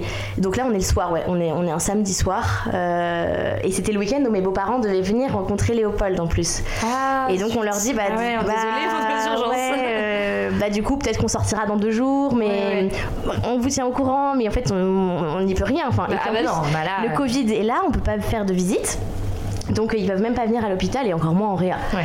donc euh, donc voilà et puis là euh, Erwan dit bon bah moi je vais rentrer à la maison euh, Léopold va passer sa nuit sous son tunnel et moi je reste avec lui parce que je l'allaite je tire mon lait c'est horrible parce que euh, ils me disent bon bah vous restez là. Et j'ai dit mais moi je il faut que je dorme. Enfin et ils me disent bah vous avez ce fauteuil là. Alors j'ai dit euh, Attends, ils même pas mais- donné un lit dépliant. et alors je leur dis mais j'ai une césarienne il y a 10 jours euh, en- gros euh, j'étais en pantalon enfin en pantalon de grossesse. Enfin j'avais aucun habit sur moi. Et je leur dis non mais je vais pas me changer je vais dormir comme ça. Donc oh, donnez-moi un petit lit je vous en supplie. Enfin j'ai un peu pleuré dans les chaumières et ils m'ont apporté un, un petit lit. Non mais c'est scandaleux que tu doives pleurer Ouais, pour avoir un lit. Non pour mais avoir c'est un un délire en néonat. Ouais, et puis j'avais accouché vraiment, euh, enfin une césarienne, je, je, Mais oui, je devais j'avais en encore mal au ventre. dur dur quoi. Non mais ouais. c'est oh, oh là là. Et donc, manque de oh, Bah après c'est les manques de, d'humanisme, ça me oh, ça me choque. c'est aussi les manques de moyens à l'hôpital, je pense. Et Bien sûr, mais c'est évident qu'ils ont un petit lit dépliant. Enfin, Ouais. Je sais pas, il il y a toujours moyen de faire quoi. Et, euh, et donc là commence une nuit hein, assez hachée parce que euh, parce que déjà il y a une puéricultrice qui passe toutes les heures pour vérifier comment va Léopold. Ouais. Moi je me dis mais pitié mes deux mains. euh, Faites que ça aille mieux quoi. Ouais, faites que ça aille mieux et demain on saura s'il doit se faire transfuser euh, de tout son sang ou pas. J'ai l'impression d'être en plein cauchemar, vraiment. euh, Tu te confies un peu, t'as as des amis, ta famille, ta maman. Ouais, Est-ce qu'il y a quelqu'un à qui trop. vraiment tu peux oh, déverser Ouais, alors j'envoie pas mal de messages, ouais, mais euh, mais il n'y a pas, pas de visite, donc on se sent quand même assez seul. Ouais, bien sûr. Et puis à partir du moment où Erwan rentre à la maison, je, me plus ton soutien, en Ouais, plus, je me quoi. sens vraiment Ouais. toute seule avec Léopold. Et en même temps, c'est un cœur à cœur avec lui, c'est beau. Et, et- mais je, je dors super mal, je suis toute habillée, je j'ai rien, j'ai pas de dîner, j'ai rien. Enfin, Ouais, bah oui, oui. Et c'est Léopold qui est considéré comme hospitalisé et pas moi. Donc en fait, euh, bah, j'ai pas de repas, j'ai- bah, j'ai pas de lit, sauf Ah, euh, ouais. à moins de, de le réclamer. Ouais. Et donc en fait, le lendemain matin arrive. Et là, bonne nouvelle, le pédiatre de garde me dit bon, les taux se sont un peu stabilisés, on va pas le, le transfuser. Ok. Bonne nouvelle déjà. Et par contre, il continue les UV. Il continue les UV, mais on quitte l'ARIA, on va en pédiatrie normale. Donc on se dit oh bah dis donc, à sa naissance on a fait l'unité mère-enfant, là on a fait l'ARIA, maintenant on va, on va tester la la pédiatrie. fête. On On fait a- tout l'hôpital. On a fait tous les services, pas dans le bon ordre, hein, parce qu'en général on commence par l'ARIA, puis la, La pédiatrie. c'est ça. Mais bah voilà, Léopold est encore hors norme, hein, mais on, on est super content. C'est le jour de la fête des mères ce jour-là. Et c'est mon plus beau cadeau de repartir en pédiatrie Ouais. et, et de, et de voir que Léopold n'est pas transfusé. C'est le bonheur. Les infirmières me, me donnent une petite empreinte euh, de son pied moulé dans, dans de la pâte à sel comme Oh, cadeau. c'est trop mignon. Oh, c'est trop adorable. Ouais. Ouais, c'est adorable. Et, et là, on reste 5 jours en pédiatrie. Avec euh, bah, les contraintes de euh, pas de pas de repas pour moi. Donc en fait euh, Encore, mais- c'est Erwan qui m'apporte euh, un- des petites briques de jus le matin avec un croissant. Ouais, ouais. À midi je suis même plus. Et puis et le soir je sais plus. T'as Enfin, un lit au moins. Ouais, j'ai un petit lit. Et puis on... Erwan va chercher chez le traiteur chinois d'à côté des petits trucs. Donc j'aurais j'aurais bouffé de la bouffe chinoise pendant toute le pendant 5 jours. Et mais ouais donc c'est assez c'est assez dur quand même les médecins nous disent bah normalement au bout d'une séance de photothérapie, donc de tunnel, euh, ça devrait aller mieux. Et en fait, Léopold il passe son temps dans le tunnel. Ouais. Donc il fait. euh, En fait, de- ça se stabilise, mais ça ne descend pas. Ouais, ça, se stabilise et en fait après, après une séance de tunnel, ils lui refont une prise de sang pour voir où en est son taux. Ensuite, ils lui refont une prise de sang une ou deux heures après pour voir si le taux s'est stabilisé et en général, ça remonte. Ah, donc on repart Ok. sous le tunnel et rebolote. Et donc en fait, moi j'ai pas mon bébé dans mes bras, il est dans le Bah tunnel, oui, je suis à côté de lui dans la chambre, mais Ouais. et puis il déteste être dans le tunnel parce que il est tout seul euh, Bah comme un bébé dans un lit. agréable, Enfin, c'est pas agréable. bah oui. Il est en couche. Et il a des lunettes sur les yeux, de... donc horrible pour lui. Ouais. Il pleure. Euh, du coup, je, lui- je lui mets une, une petite tétine, mais il est tout petit, c'est pas téter sa tétine, donc je dois lui tenir la tétine. Pouf, euh, Ouais. Je suis debout à côté de lui, c'est Ouais, très ouais, compliqué. très compliqué. Et là, les médecins nous disent bon, c'est très très bizarre.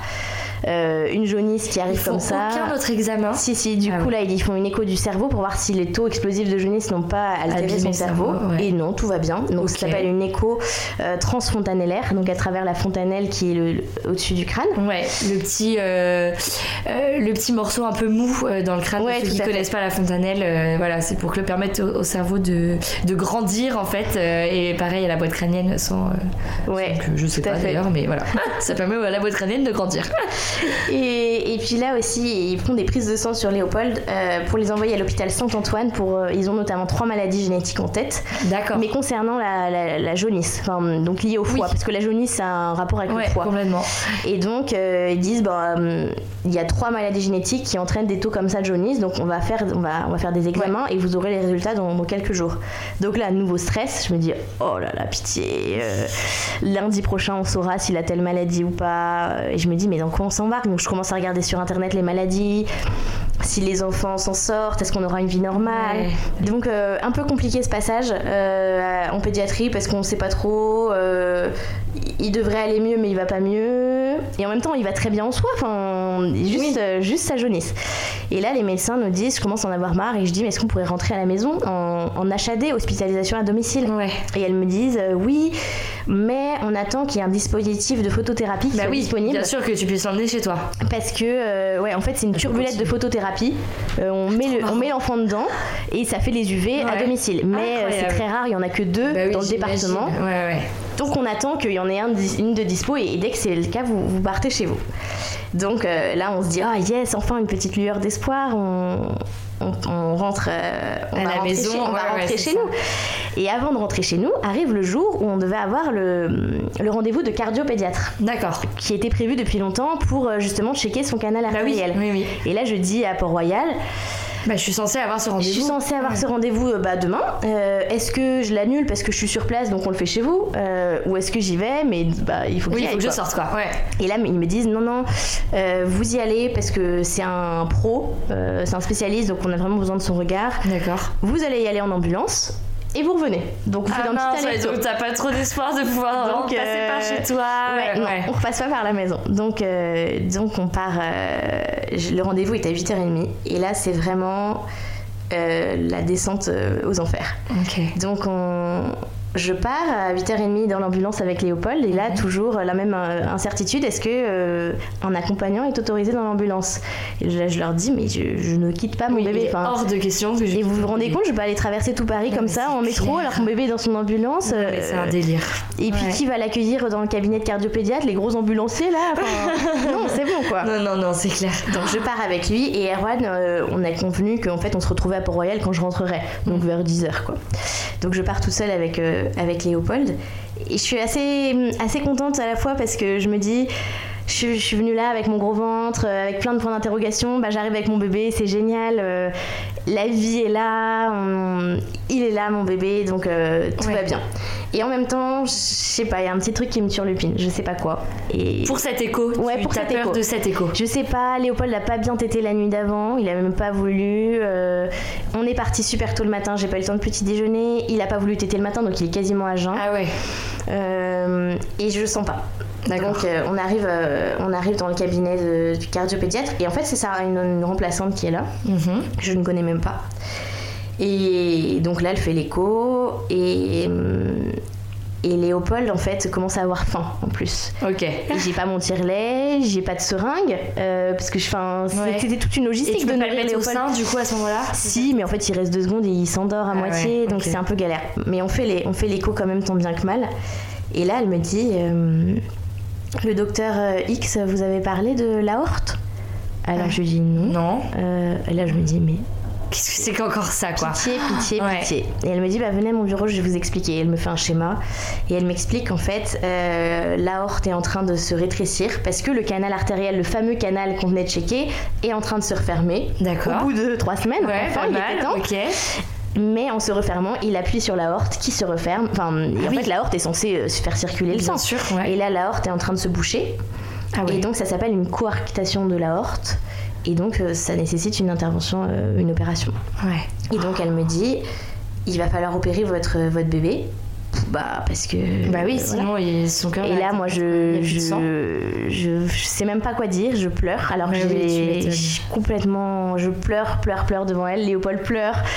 C'est la, catastrophe. la. Vraiment le scénario horrible. Ouais. Et là, euh, je lui dis, mais du coup, concrètement, on fait quoi? Elle me dit, bah, vous partez à Necker, là. hein. Je lui dis, mais il est hospitalisé à Port-Royal. Ouais. Et elle me dit, ah non, mais là, vous retournez pas à Port-Royal, vous allez direct à Necker. vrai. Ah oui, donc c'était une urgence absolue. Ouais, cette et là, je lui dis, opération. bah, une urgence, je, je savais pas trop, elle m'a dit, c'est Necker qui va vous dire. Ah oui, ok. Mais, il faut que vous alliez à Il faut que vous y alliez. Et là, moi, je pleure, je pleure. Elle me dit, je, je préviens euh, l'équipe de Port-Royal et de Necker. Donc, sous mes yeux, elle téléphone. Euh, Et en plus, ils se connaissent tous. Donc, euh, salut Trucmuche. euh, bon, bah voilà, le patient Léopold, euh, il va être transféré. Et moi, j'en- j'entends tout ça et je suis complètement sidérée. J'essaye de gérer tant bien que mal mon bébé. La nouvelle par-dessus. Enfin, c'est Ouais. une énième nouvelle par-dessus. Sachant qu'en plus, t'avais laissé toutes tes affaires. En Ouais. plus, enfin, c'est des trucs à la con matériel, mais à ce moment-là, Mm. ça te paraît une montagne. Et bah justement, j'envoie un texto à Erwan et je lui Ah dis, oui, euh, il faut que dans le mes affaires. et je lui dis, tu- on va à Necker. J'ai même pas le temps de lui expliquer en fait, parce que le bah, médecin est devant euh, moi et je lui dis, on va à Necker, euh, tu prends les affaires et tu, tu me retrouves à Necker. Et je pleure, je sais même plus quoi penser parce que je me dis, c'est une énième étape dans, dans le cauchemar. Ouais, et puis une opération sur un petit, bébé. Ouais, il, fait, il pèse 2 kilos même pas. euh, une opération du cœur, c'est même pas. euh, et je me dis, donc il est vraiment exceptionnel, hors norme mon bébé. Ouais. Il y a vraiment quelque chose parce que c'est pas possible en fait. À chaque oui, fois, là, a ça s'accumule trop pour à que chaque ce fois, il y a soit chose, des ouais. trucs isolés, quoi. Ouais. Et à chaque fois, on monte dans la gradation parce que avant c'était la jaunisse, maintenant c'est le cœur. Qu'est-ce que ça va être après? Donc euh, on part à Necker et hum, ambulance, euh, sirène hurlante. L'ambulancier trop sympa à l'aller qui, avec qui on discutait quand on allait chez cardiopédiatre ne me parle plus. Plus, ouais. Bah, il sait plus quoi dire. Moi je pleure. J'envoie un message à ma maman. Il doit avoir ta- ton désespoir absolu, quoi. Ouais, et je sais même plus quoi faire euh, et je me dis euh, Oh, mais quand est-ce que Quand je est-ce vais que ça pouvoir s'arrête, allaiter Léopold aussi? Parce qu'en fait euh, il a Il a la super dalle, faim ouais. donc euh, on arrive à Necker et puis là je suis vraiment en mode euh, zombie je, je, je suis euh, je suis la petite couveuse qui emmène mon bébé Ouais. Je, je pleure, je pleure, je pleure. Et là, on arrive dans une chambre et on me dit, bah, installez-vous là, le médecin va arriver. Donc voilà, puis le médecin n'arrive pas. Donc moi, je vais voir une fois, deux fois le bureau des infirmières. Je leur dis, mais Oui, dites-moi là, je- qu'est-ce qui se passe J'ai pas eu le temps de repasser par Port-Royal, faites que ce soit pour quelque Et elles me chose. disent, bah, en gros, madame, elles me font bien comprendre que je suis pas la seule dans le service, que je veux bien Oui, le croire, oui. hein, et que en fait, il y a tous les autres patients de la matinée à voir, et que euh, moi, j'arriverai après comme tout le monde. Et je leur dis, mais est-ce que euh, je, enfin, je peux allaiter Léopold? Elles me disent, non, non, non, parce que s'il doit être opéré, il doit être à jeun, donc euh, vous le laissez comme ça. Il hurle. Hurlait, bah oui, le pauvre c'est- vraiment. Ouais. Ça a été un moment où mon cœur de maman a vraiment été déchiré parce Ouais. que j'ai Ah, j'étais impuissante Ouais.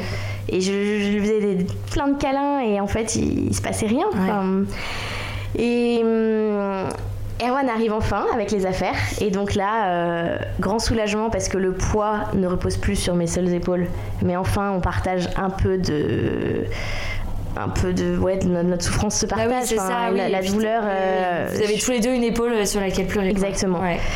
Et euh, le médecin passe, confirme ce qui confirme le diagnostic qu'on avait eu à l'échographie du cœur et nous dit bon, écoutez, c'est une urgence, mais c'est pas une urgence dans l'heure.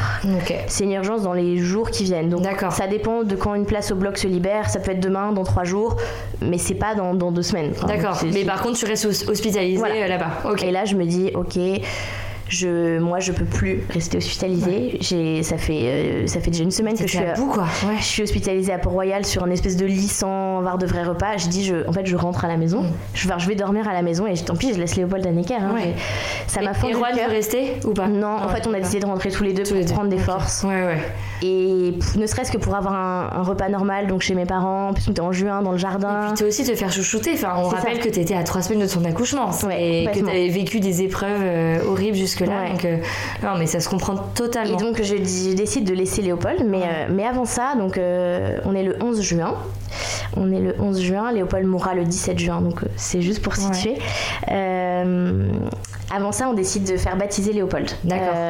Et en fait, là, on se dit, on, moi, je, on est assez croyants et on veut pas que Il Léopold part ça, au bloc Ouais. sans, sans recevoir le baptême. On fait appel à l'aumônier de Necker qui vient et, et avec qui on discute et qui est vraiment une bonne épaule sur laquelle s'appuyer. En fait, lui, il voit ça beaucoup bah, toute la journée, c'est Bah, son bien quotidien. sûr, ouais. Et donc, il a des mots très apaisants, très réconfortants. Et, hum, et ça a été un très beau baptême malgré le- Vous l'urgence. étiez en fait. que vous trois du coup Ouais, Enfin, on était le prêtre. Enfin, vous quatre du Nous coup. deux euh, et ouais, Léopold. le prêtre, j'avais oublié.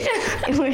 Et on était, ouais, on était juste nous, juste nous quatre. Ouais. Et c'était très beau et en fait euh, il y avait les peluches, enfin les, les stickers euh, Winnie the Pooh, Mickey sur la chambre, voilà c'était eux nos témoins de, de baptême et c'était un beau moment alors c'était quand même très douloureux dans, mon- dans mon cœur de maman parce que je me disais bah je dois aussi faire le sacrifice d'un baptême sûr, normal. ouais, avec toute ta famille. Ouais, j'avais prévu les dragées, les sûr, trucs comme ouais. ça, et en fait, je me dis, bon, bah, on le fera, on fera une fête plus tard, mais. Mais c'est encore Ça une aussi, fois- c'est un petit déchirement quoi. c'est Ouais, ouais. encore une fois quelque chose qui est pas dans la norme. Moi, je, je connais pas d'enfant qui a fait son baptême comme ça à Necker. Dans Donc, euh, d'hôpital, ouais, ouais. et donc voilà, donc il est baptisé avec une petite, euh, petite pipette euh, un peu comme du sérum fille. Donc euh, c'est trop mignon. Et, et là, on se dit bon bah voilà, il est baptisé. euh, Ok, donc là tu repars chez toi. et là, on repart à la maison et on laisse Léopold à Necker donc la nuit avec j'ai tiré mon lait donc ils ont tout le lait dispo. Et euh, trop trop mignonne les infirmières, elles lui ont mis, elles m'ont demandé de leur laisser mon un chouchou que j'avais dans les Ah cheveux. oui, il faut le mettre un côté. petit foulard, ouais. et elles lui ont mis euh, au-dessus de lui, enfin donc Trop vraiment euh, pour qu'il ait mon Tu odeur. t'arrives à dormir cette nuit-là quand même chez toi? Ouais, super bien. Tu m'étonnes. Super bien. Tu devais être mais morte de fatigue. Mort de fatigue, Ouais. je, je mets quand même une fois mon réveil pour tirer mon lait parce que sinon euh, c'est pas possible. Ouais. Mais je dors très bien et enfin c'est un moment où ouf, on- je relâche un peu la, la pression. Et- tes parents viennent pour te chouchouter un peu? C'est nous qui allons chez eux, ils habitent vraiment pas loin. Ouais. Et, euh, et puis même ne serait-ce que d'avoir des discussions normales, enfin ne pas En dehors euh, du taux sanguin de je sais pas quoi. Ouais. Et, et donc, euh, on arrive le, le 12 juin, donc le vendredi, on, on arrive à l'hôpital pour voir Léopold. Et là, c'est une journée euh, tranquille. Vraiment, euh, les médecins nous disent qu'il sera pas opéré aujourd'hui. Vous pouvez passer tout le temps que vous voulez avec Donc lui. là tu euh, profites. euh, Là, on profite. Alors, il est un c'est un peu pénible parce qu'il est scopé, donc il, ça veut dire qu'il a des fils pour Ouais. mesurer son, alors son rythme du cœur, ouais, la ça. saturation d'oxygène. Ouais. Enfin, donc on a, on peut pas non plus aller super loin parce qu'on est relié avec ses fils. Mais on profite à fond de lui, c'est c'est génial, vraiment. euh. Ok. Et donc voilà. Ressourçant quoi. Et euh, le samedi 13 juin arrive. Et là, on arrive pareil le matin vers 9h à Necker. Euh, oh, coucou Léopold, euh, t'as passé une bonne nuit, euh, trop mignon. Enfin, tu vois, des parents qui retrouvent leur Ouais, bébé, ouais. quoi. Et, et là, les médecins nous disent bon, bah, il, il va y avoir une nouvelle écho du cœur ce matin. Et en fonction, on va dire si on l'opère aujourd'hui ou pas, parce que là. Je sais pas, ils ont des, des indications comme quoi, euh, des petits marqueurs qui montrent que ça se détériore un peu. Ok. Et donc, euh, effectivement, les médecins nous disent, bon, il va vraiment, après l'écho, ils nous disent, il va vraiment être opéré à 14h. D'accord. Donc là, on rencontre le Petit chirurgien. stress. Ouais. Ouais, grand stress, et en même temps, on se dit, ça y est, ça va être derrière nous, il va être opéré. Ouais.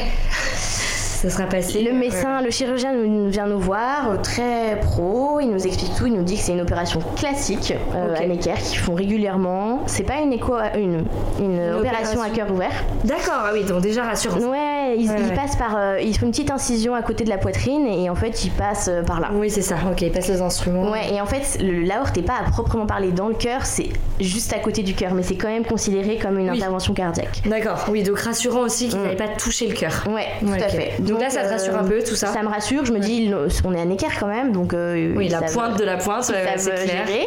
Et le médecin, enfin, ils la font tout le temps, cette opération. euh, ils nous disent, les suites post-opératoires sont classiques. euh, après, les enfants, il y a un suivi dans l'année, après ça s'espace, vous inquiétez pas, euh, en gros. euh, Ouais, ils sont hyper rassurants. Ouais, hyper rassurant. Et moi, je me dis, bon, bah, génial. Mais bon, quand même, dans ma tête, on se dit, enfin, dans notre tête, on se dit, Ah bah, ça reste une opération, c'est ça reste une euh, opération. Et ouais. puis, euh, c'est quand même l'énième. Oui, toutes les euh, merdes qu'il a eu, le pauvre chat. euh, Toutes les malformations euh, s'accumulent, quoi. Ouais. Donc, qu'est-ce que ça va donner? Il part euh, au bloc. Donc, euh, Tu peux pas être là à côté. Alors, non. Alors, on a passé donc toute la matinée quand même avec lui. Euh, il était à jeun parce que. Bien sûr. Bah ouais, Et on s'est dit, ça va être terrible. Le- La journée où il avait été à jeun, ça, il avait pleuré non-stop. Et là, en fait, mais il est incroyable. Mm. De paix, de sérénité, de joie, de de sourire. Il nous a fait toute la panelle de sourires qu'il savait faire. Donc on a des photos merveilleuses. Il, il a souri toute la matinée alors qu'un bébé de même pas un mois à jeun, Oui, euh, était- ça sourit pas. il était divin, je sais Ouais. pas comment dire. Et ouais, moi je pense que quoi. je pense qu'il savait déjà où il allait. Enfin, je, je pense qu'il, en fait, je pense qu'il nous préparait. Ouais. Je pense qu'il nous, c'était sa manière de nous dire au revoir parce qu'après on a eu moins d'interactions. euh, c'était un peu les dernières interactions avec lui. Donc je pense qu'il nous préparait. Je pense que c'était sa manière de nous dire au revoir.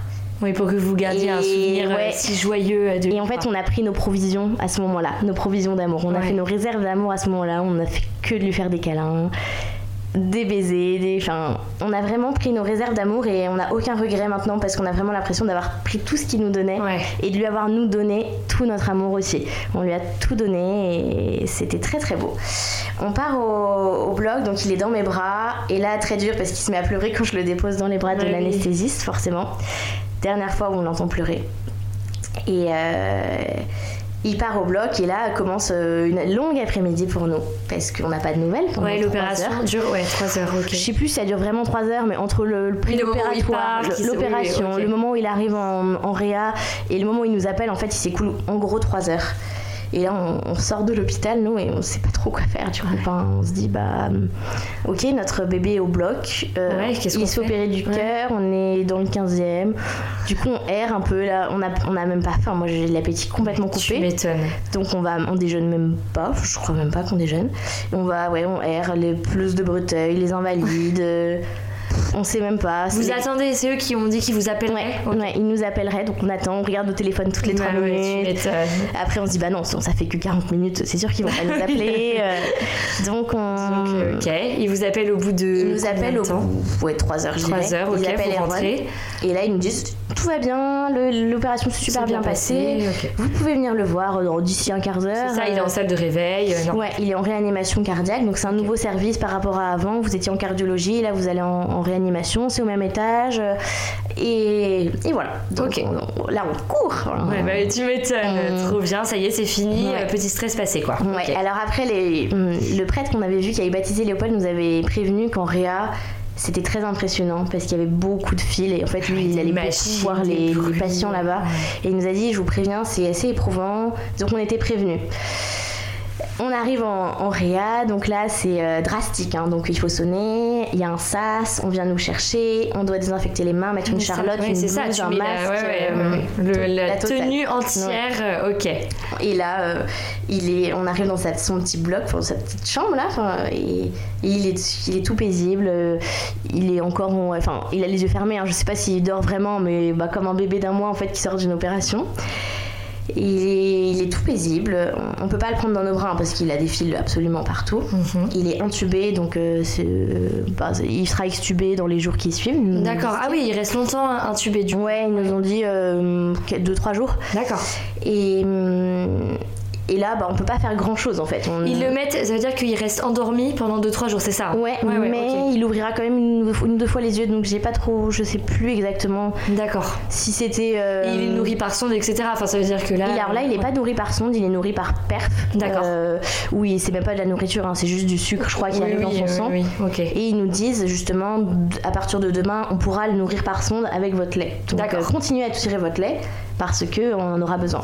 Donc oui, parce qu'en plus de tout ça, euh, je dois tirer mon Ah lait. bah, bien euh, sûr, oui, pour la suite. et que euh, ouais et que ce que j'ai pas dit non plus c'est que le la veille de la veille de l'opération en fait c'est la dernière fois que j'ai allaité Léopold et ça je le savais pas mais bah, bien sûr. Ouais. la dernière fois que, je l'avais allaité Et euh, après, on peut rien faire d'autre vraiment en salle de, ré- de réa. Donc, euh, on l'embrasse, on peut pas le prendre dans nos bras, on fait des photos, puis, puis on décide de rentrer chez nous parce sûr. que Bah y a oui, pas, oui, y a pas grand chose bah à faire. bah oui. Le lendemain, pareil. euh, Vous on- allez le voir, il dort encore. Ouais, alors on va le voir en fin d'après même parce qu'on se dit bah en fait on peut faut pas faire grand chose donc Ah on a bah, qu'à y c'est rester sûr. juste un quart d'heure 20 minutes et, et ils nous disent il partira a priori il ressortira de Réa il ira en cardiologie euh, le lundi l'opération était le samedi donc on se dit bon bah le dimanche on va le voir juste euh, une demi-heure enfin et, et on reviendra euh, le voir le lundi donc voilà le dimanche super tout va bien on Petit bisou, petite photo. Ouais. euh, ouais. Bon, on n'a vraiment pas d'interaction avec lui, mais, mais il va bien. Et les médecins, les, les- ses infirmiers nous certifient que tout va bien. Et les, les médecins nous avaient dit euh, si vous voulez avoir des nouvelles en réa, en fait, vous appelez à n'importe quelle heure du jour et de la nuit. Oui, une infirmière vous répondra. oui, c'est ça. Ouais. Ça peut être à 3h du matin. Oui, il y a toujours quelqu'un debout de toute Oui. façon. Et puis vous êtes euh, les parents, vous avez vraiment le droit, donc n'hésitez pas. Donc, D'accord. euh, par contre, nous on vous appelle pas, sauf s'il y a un problème. Ah oui, Sauf s'il y a quelque chose de vraiment Grave et urgent. Ouais. Ouais, ok. Et donc nous, on, donc euh, le samedi, le dimanche, on appelle le soir avant de nous coucher, donc euh, en demandant bon bah c'est bien passé la fin de journée Léopold, oui très bien, nickel. Et là le dimanche ils nous disent bon tout va bien, mais il y a un petit bleu sur sa jambe qui est apparu euh, à l'endroit où on a mis le cathéter pour euh, prendre la, la tension pendant l'opération. D'accord. Il y a un petit bleu, on Ça, c'est pas normal Ça peut arriver, donc on envoie des anticoagulants Ouais, euh, pour oui. que ça se, ça se Oui, résorbe. c'est ça, ok. Et Parce que bon, là où il y a un cathéter, c'est pas déconnant qu'il y ait un bleu. Enfin, moi, ça me semble Oui, c'est même ça, normal. c'est comme une prise de sang Oui, c'est classique, ça. ouais. ouais, même quand t'accouches, ils te mettent un cathéter pour Mm. la perf. Ouais, c'est bleu. ça. Oui. Et donc, euh, on se dit, ok. Euh, là, Erwan, c'est le seul moment où lui, ça l'a stressé et moi, pas du tout. Alors qu'en Ah fait, oui, il fallait. ouais, ouais. C'était vraiment le début de- des Oui, problèmes. mais tu... c'est vrai qu'un bleu. Mm. tu- Et là, Erwan a commencé à taper sur internet euh, C'est vrai. bleu, cathéter, je sais plus quoi. Et je lui ai dit, mais c'est Ouais. bon, laisse tomber. euh, Le truc vraiment, à pas faire, surtout, il a euh, trouvé sur Doctissimo. ouais. ouais, ouais, ouais. Je lui ai dit, en fait, il a déjà eu tellement de trucs graves que ça, vraiment, un bleu, Ouais. c'est pas très. c'est ça, l'hématome, on va s'en sortir, mon chéri. Et en fait, Ouais. c'était c'était un Bah oui, problème. mais tu mais- pouvais pas savoir. Et donc, euh, on va se coucher. Ouais. Et donc là, on arrive au lundi 15 juin. Et donc là, c'est vraiment le, ouais, le, le calvaire qui a commencé. Vraiment une, trois jours, ouais, trois jours de- de- d'horreur, de, cauchemar. Et euh, on se réveille, tout va bien. euh, et on décide d'aller à, à Necker. Donc c'est une amie de ma maman qui nous emmène en voiture parce Ouais. que ma maman bosse ce jour-là. Elle nous dépose devant Necker. et Je regarde l'heure sur mon téléphone. Et euh, machinalement. Et là, je, je vois appel manqué et je reconnais le numéro. Ah putain. Et là, je dis, vois que c'est le numéro de ça la va réa. pas, quoi. Et Ouais. j'ai dit Erwan, ils ont appelé. Euh, ils appellent pas si, sauf s'il y a un problème. J'ai un problème. J'écoute, euh, il y a un message vocal. Ouais. Oui, bonjour madame, euh, ici le docteur machin. Je, voilà, c'était pour vous donner un peu des petites nouvelles de Léopold. Si vous pouvez me rappeler, Ah ouais. n'hésitez pas. Enfin, Donc je me là, dis, mais- décomposes. Je me dis, ils ont dit qu'ils appelaient pas. Pourquoi tout à coup, le lundi matin à 10h Donc tu te dis, bon bah, j'y je, quoi. je rappelle même pas. C'est ça. sûr. On rappelle même pas. Je dis, ben on y est. Donc on arrive devant la RIA, on sonne. Et là on dit, oui, on est les parents de Léopold. Euh, On vient voir Léopold. Et en plus on nous a appelés. Donc Ouais. euh, ils disent, oui, oui, rentrez. Euh, on vient vous chercher. Donc on rentre, on va dans le sas. Et là, en fait, on a attendu une heure et quart. Personne vient nous chercher. Enfin, c'est pas faute de les appeler et tout. hein. Ouais, ouais. Et elles disent oui, on arrive. et là, mais ça a été une heure et quart d'angoisse. Enfin, moi, j'étais pliée en Bah, bien trois. sûr. Je savais qu'il y a quelque chose. J'ai dit à Erwan, je dis il est mort ou il va mourir. Ouais. Je lui ai dit ça.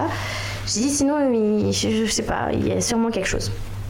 Et euh, moi, je, enfin, tu vois, on n'arrive même pas à parler. C'est pire que quand on stresse pour euh, un examen ou je sais pas quoi. Tu sais, Ah oui, tu- tournes, oui, oui, je ton tourne en noué, je- quoi. Ouais, ouais. je- j'appuie 15 000 fois sur le truc de distributeur de gel hydroalcoolique pour faire quelque chose. Oui, c'est ça, t'as besoin de t'occuper. Ouais, je, je regarde 15 fois mon téléphone, je... et je préviens personne d'autre, je crois, à ce moment-là. Enfin, je suis juste avec Erwan, je, je sors, et à un moment donné, je dis je sors. Enfin, Et là, euh, Erwan dit bah moi j'y vais, je, rentre quand même, je m'en fiche, j'y vais. Et donc, euh, il rentre et il dit. euh, Donc qu'est-ce qui se passe quoi Ouais, c'est ça. Et, alors- et après, il vient me chercher. Donc, moi, j'ai appelé l'ascenseur pour partir. Et là, il me dit euh, Attends, en fait, il y a un problème. euh, Et là, j'entends des mots. Enfin, je j'ai même pas le souvenir précis d'une phrase. J'entends jambes bleues, euh, circulation, sang. euh, problème à la jambe, je sais pas quoi. Et j'ai dit, mais qu'est-ce Qu'est-ce qui se passe quoi? Ouais. Et là, moi, j'ai tout de suite compris euh, qu'il allait devoir être amputé.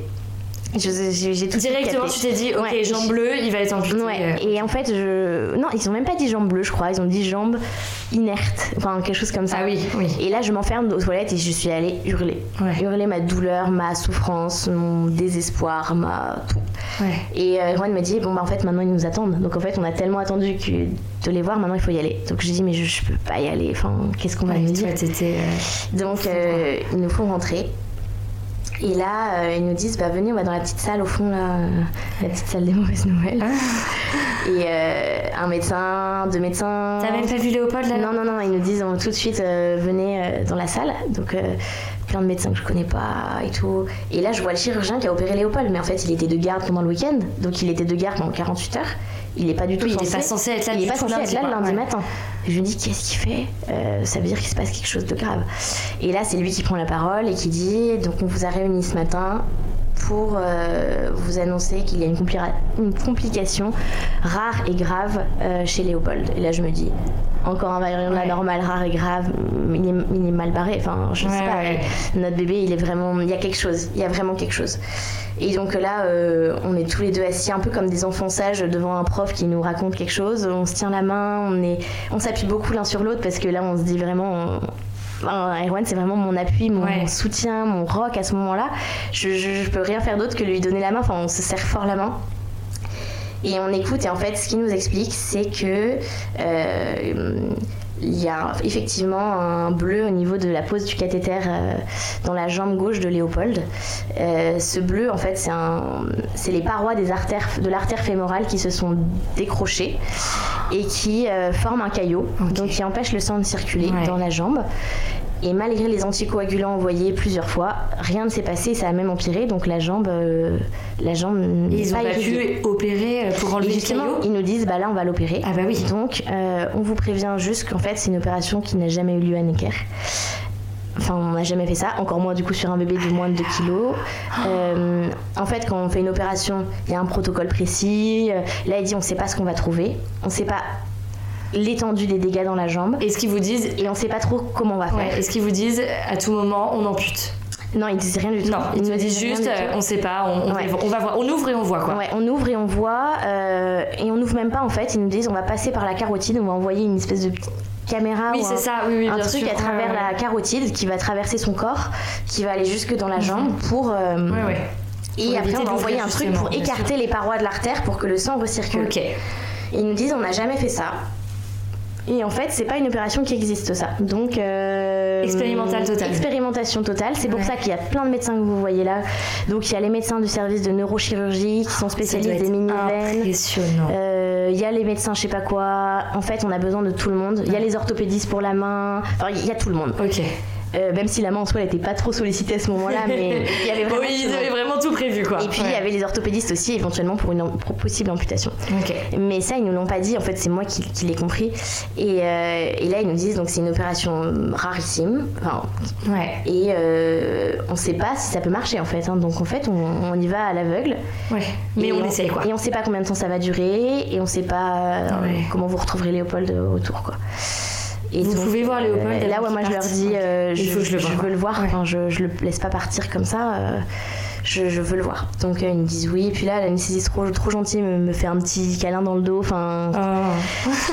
donc on va on va voir Léopold et, et là moi en fait je m'attendais à avoir une jambe quand on me dit qu'il n'y a pas plus de sang qui circule je m'attendais à ce que, que ce soit blanc je sais pas pourquoi Ouais. Enfin, en fait c'est bleu enfin c'est nécrosé enfin, et, et voir la jambe de mon bébé enfin que j'ai fabriqué que j'ai mis au monde enfin Ouais, bleu, que t'as vu complètement normal. euh, complètement euh, effondré. effondrée Ouais. et je vois euh, je vois du bleu des doigts de pied littéralement jusqu'au nombril donc euh, son pied sa jambe sa jambe sa cuisse Tout son bleu, genou tout est bleu jusqu'au nombril le bas du ventre tout est mort et, et en fait les médecins ont, ont mis euh, ont dessiné sur son ventre la limite avec un feutre pour voir si ça s'étend ou pas Ouais. et ça commence à s'étendre Ouais. je me dis mais il va, il va finir tout bleu enfin je- Ouais, ouais, euh. il va il va il va pas bien là enfin il, il va- il vite, vite, euh, faire faites quelque chose quoi. Et là, donc, je le laisse partir. euh, je- là, on pleure, on pleure, on pleure. Et en fait, c'est trop mignon parce qu'à ce moment-là, Léopold, avec son unique main, il est en train de faire l'emoji tout va bien. Ah ouais Mais impressionnant. Sur les photos, quand on regarde, c'est impressionnant. Ouais. Comme s'il nous disait Papa, maman, vous Je gère, vous inquiétez pas, Ouais. je sais où je vais, je sais ce qui. Enfin, vous inquiétez pas. Bon, on laisse partir au bloc et. Mais là, moi, c'est sa deuxième intervention, deuxième anesthésie générale. On sait même pas. à côté, la première opération, c'est rien du tout. Enfin, euh, et donc là, on se dit, mais c'est horrible. Enfin, il va être amputé. Les médecins ne l'ont pas dit, mais, ouais, mais j'en suis sûre. Les médecins nous. Donc là, euh, pareil, une, enfin, une attente. Euh, on déjeune, mais j'ai pas faim. Je, je jette. Je suis allée acheter un petit taboulé au carrefour du coin, mais je, le jette, jette la moitié, j'en peux plus. Enfin, j'ai envie de vomir. Enfin, c'est horrible à côté de tout ça, je dois trouver un endroit pour tirer mon lait quand même parce que. Bah oui, tu dis, il faut que je continue à l'allaiter. Je continue, en fait, je sais pas ce qui va se passer. Euh, donc je demande, oui, alors il y a l'endroit des parents ici, vous pouvez vous mettre là, mais tu vois plein de parents. Enfin, très agréable. après, je me dis, bon, leur enfant, s'ils sont là, c'est que leur enfant est aussi hospitalisé, mais bon, donc très très dur. Et, là, le, le, médecin nous rappelle. Et là, au lieu de, rester une minute au téléphone en disant tout va bien, il reste une demi-heure en nous disant, bon, euh, en gros, il nous explique. Il nous dit, mais venez me voir, je vais mieux vous expliquer. Et il nous dit, bon, on a réussi à relancer un peu la circulation du sang. Mm. On va attendre de voir comment ça évolue. C'est pas, pas fantastique. Hein. Enfin, donc, euh, donc là, on retourne voir les médecins, tous ceux qu'on avait vus le matin même. Et ils nous disent, bon, c'est un peu, ouais, c'est un peu la cata. Hein. donc, euh, et donc euh, ils disent, et ils, ils, disent, ils parlent pas d'amputation, ils parlent de euh, mobilité de la jambe. Ils tournent un peu autour du pot. Et moi, j'en pouvais plus. Donc je leur dis, mais il va être amputé ou pas?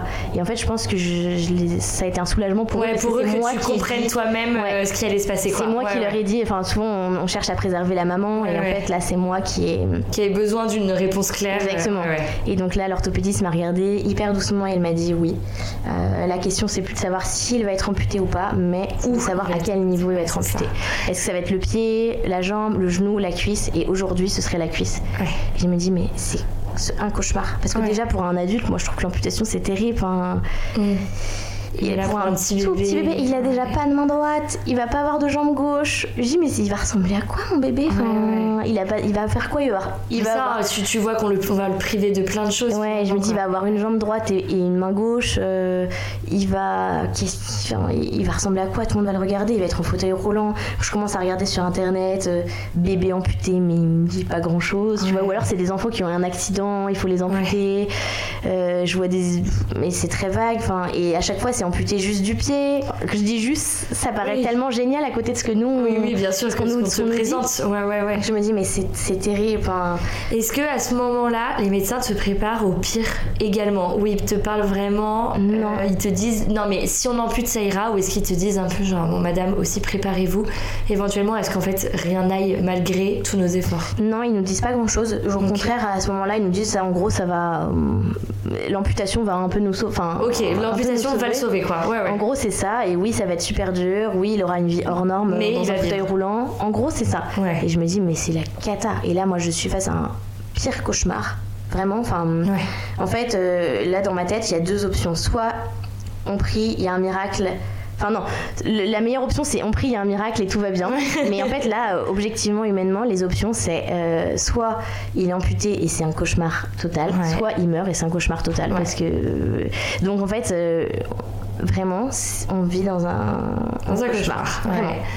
Et souvent, euh, je dis à Erwan en plus, euh, quelquefois on se réveille le matin en disant ah j'ai fait un cauchemar cette nuit j'ai rêvé que euh, des trucs terribles. Et en fait là on tout se réalisait quoi. ouais, cauchemar on peut pas imaginer attends là on était quel jour? Lundi 15 juin. Lundi 15 juin ok. Lundi 15 juin. Donc opération tout ça le lundi 15 ouais. La nuit passe? Non même pas. Avant ça les médecins nous disent bon il va falloir faire une troisième opération parce que maintenant que le sang revient dans les muscles les muscles gonflent gonflent gonflent. Et donc il faut que les muscles puissent respirer. Et donc on va ouvrir toute la jambe de Léopold, enfin une grande incision pour que les muscles sortent en fait.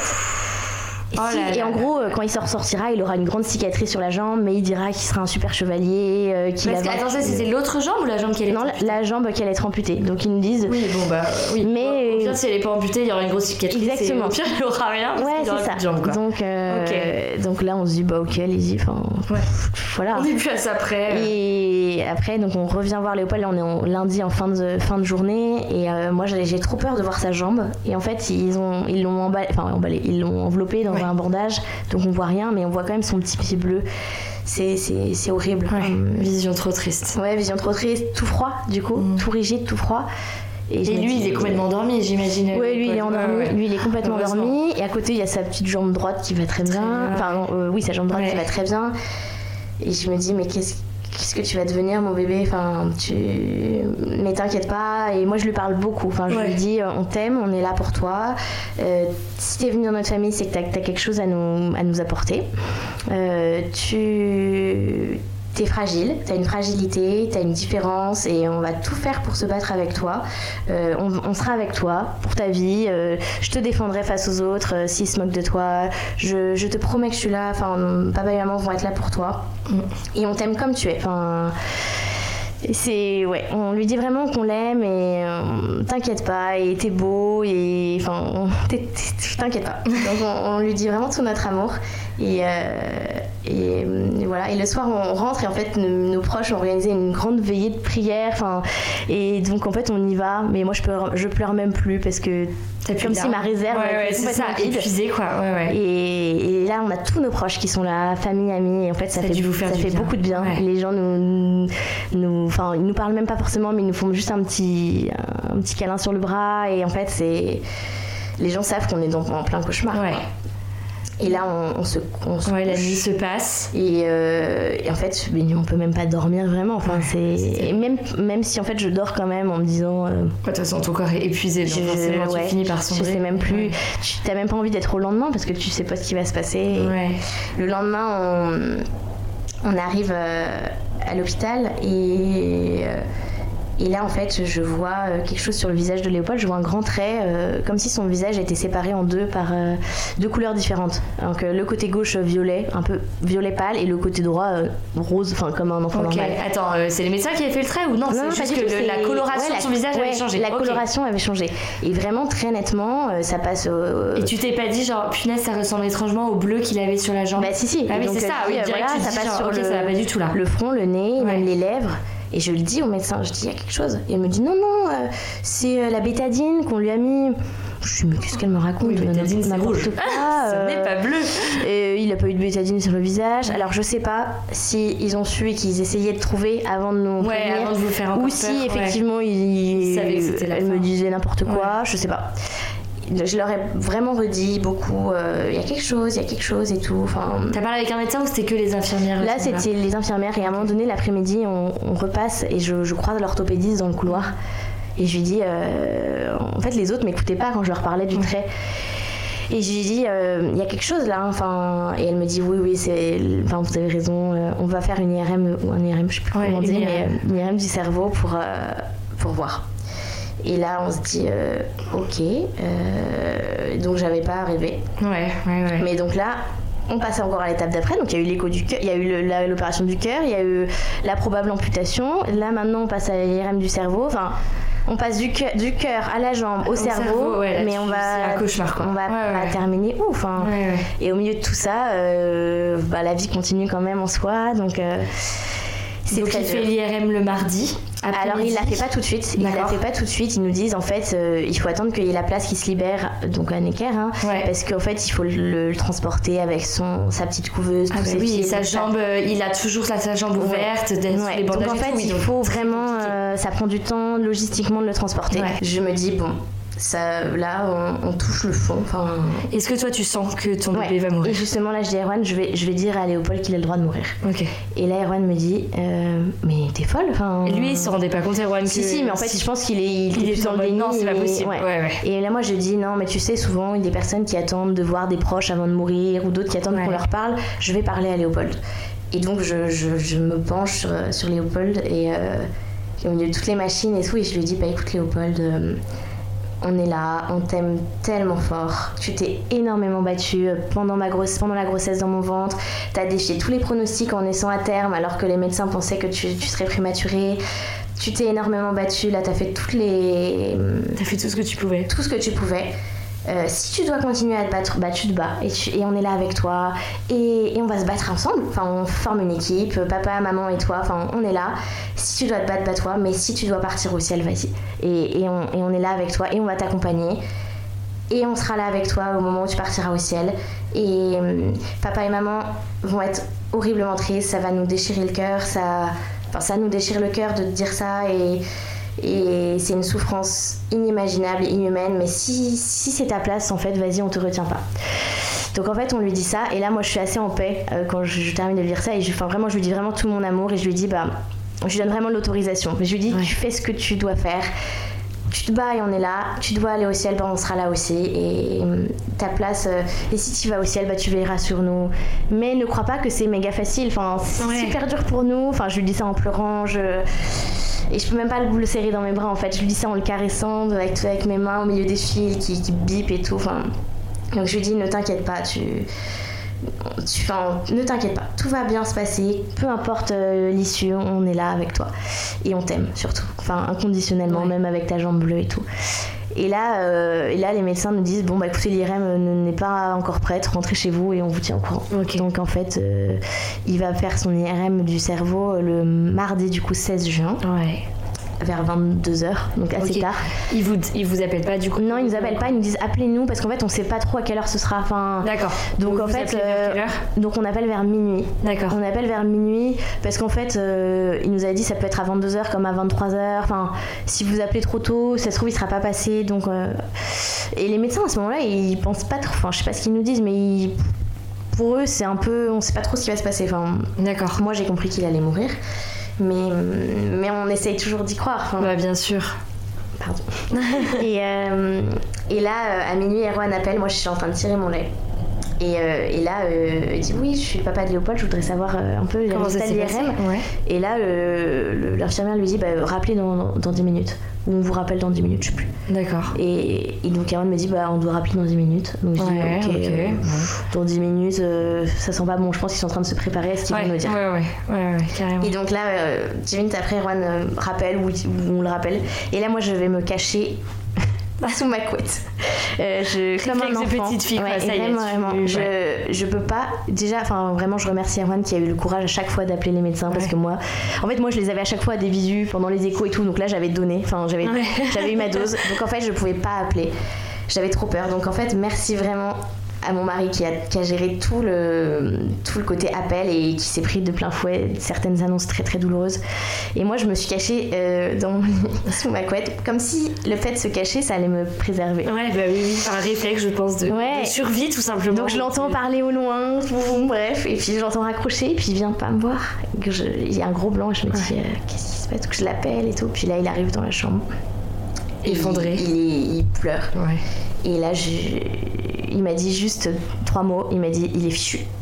Et en pleurant, en pleurant, en pleurant, il est fichu. Et là, et là, euh, et là, on s'est écroulé, enfin dans les bras l'un de l'autre, sur notre lit. On était assis sur notre lit, dans les bras l'un de l'autre.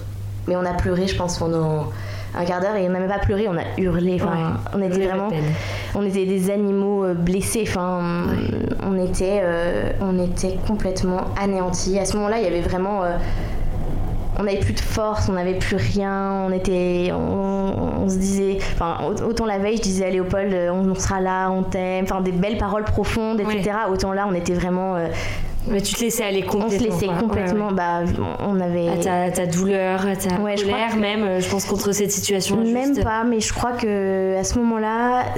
Ouais, j'ai même pas de mots en fait pour dire à quel point cette, cette douleur a été inhumaine parce que ça a été insupportable. Vraiment humainement insupportable et, est trop douloureux. Et donc là, on a donc euh, là, Erwan reprend un peu ses esprits et m'explique que du coup, euh, en fait, l'état du cerveau de Léopold, c'est comme sa jambe. Donc en fait, euh, en fait, c'est tout un hémisphère, pas l'autre, mais mais que ça commence à gagner l'autre hémisphère. donc en fait, il n'y a plus de son cerveau en train de, de, mourir. Et, et donc, qui va mourir dans la nuit ou les jours qui viennent.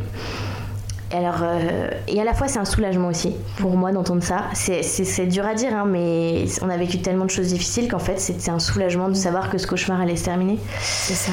Et. Mais on a vraiment, on a hurlé, on a hurlé, ça a été inhumain et très très douloureux. Et, là, je, je, dis à Erwan, bon bah je vais me coucher. Et Erwan me dit Bah non, tu vas pas te coucher. notre, bébé est en train de mourir, on va le voir. Et je lui dis Bah oui, c'est vrai, t'as raison. Enfin, en fait, c'est la fatigue qui a pris oui, dessus. Bah, évidemment, euh, il était minuit. Euh, et donc, en fait, là, on est parti avec ma maman à Necker à 1h du mat et on est allé voir Léopold. Euh, et là, on a dit Est-ce qu'on peut le prendre dans nos bras Est-ce que. Voilà, du coup, mais en fait, il faut déplacer un si petit bébé avec tant de fil, donc elle l'a fait de manière super gentille. Et j'ai demandé que ma maman puisse venir, alors que normalement, les, les gens n'ont pas le droit de venir. Et elle m'a dit oui, bien sûr. Donc maman est venue. Elle l'avait déjà vu hein, euh, la semaine où on était rentré à la oui, maison. Oui, bien sûr, mais euh, je comprends complètement. Et là, donc elle vient le voir, euh, très émue. Euh, elle nous prend en photo. Donc on a des, on a des photos euh, de nous trois. Et, et puis au bout de ouais, du- d'une une demi-heure, une heure, en fait, bah, il se passe pas grand-chose. Enfin, et du coup, euh, on dit bah, qu'est-ce qu'on fait enfin, Et là, on décide de rentrer chez nous, se coucher. Et l'infirmière nous dit, enfin, on est un peu briefé par le médecin aussi. Elle nous dit, bah, écoutez, euh, a priori, il va pas mourir dans la nuit. D'accord, donc Ce sera plutôt demain Ouais, ou dans les jours qui demain viennent. matin, Donc en fait, ouais. reposez-vous et euh, reposez-vous. Donc on dit d'accord. euh, Donc moi, je dis à Léopold, tu nous attends, s'il te plaît. Ouais.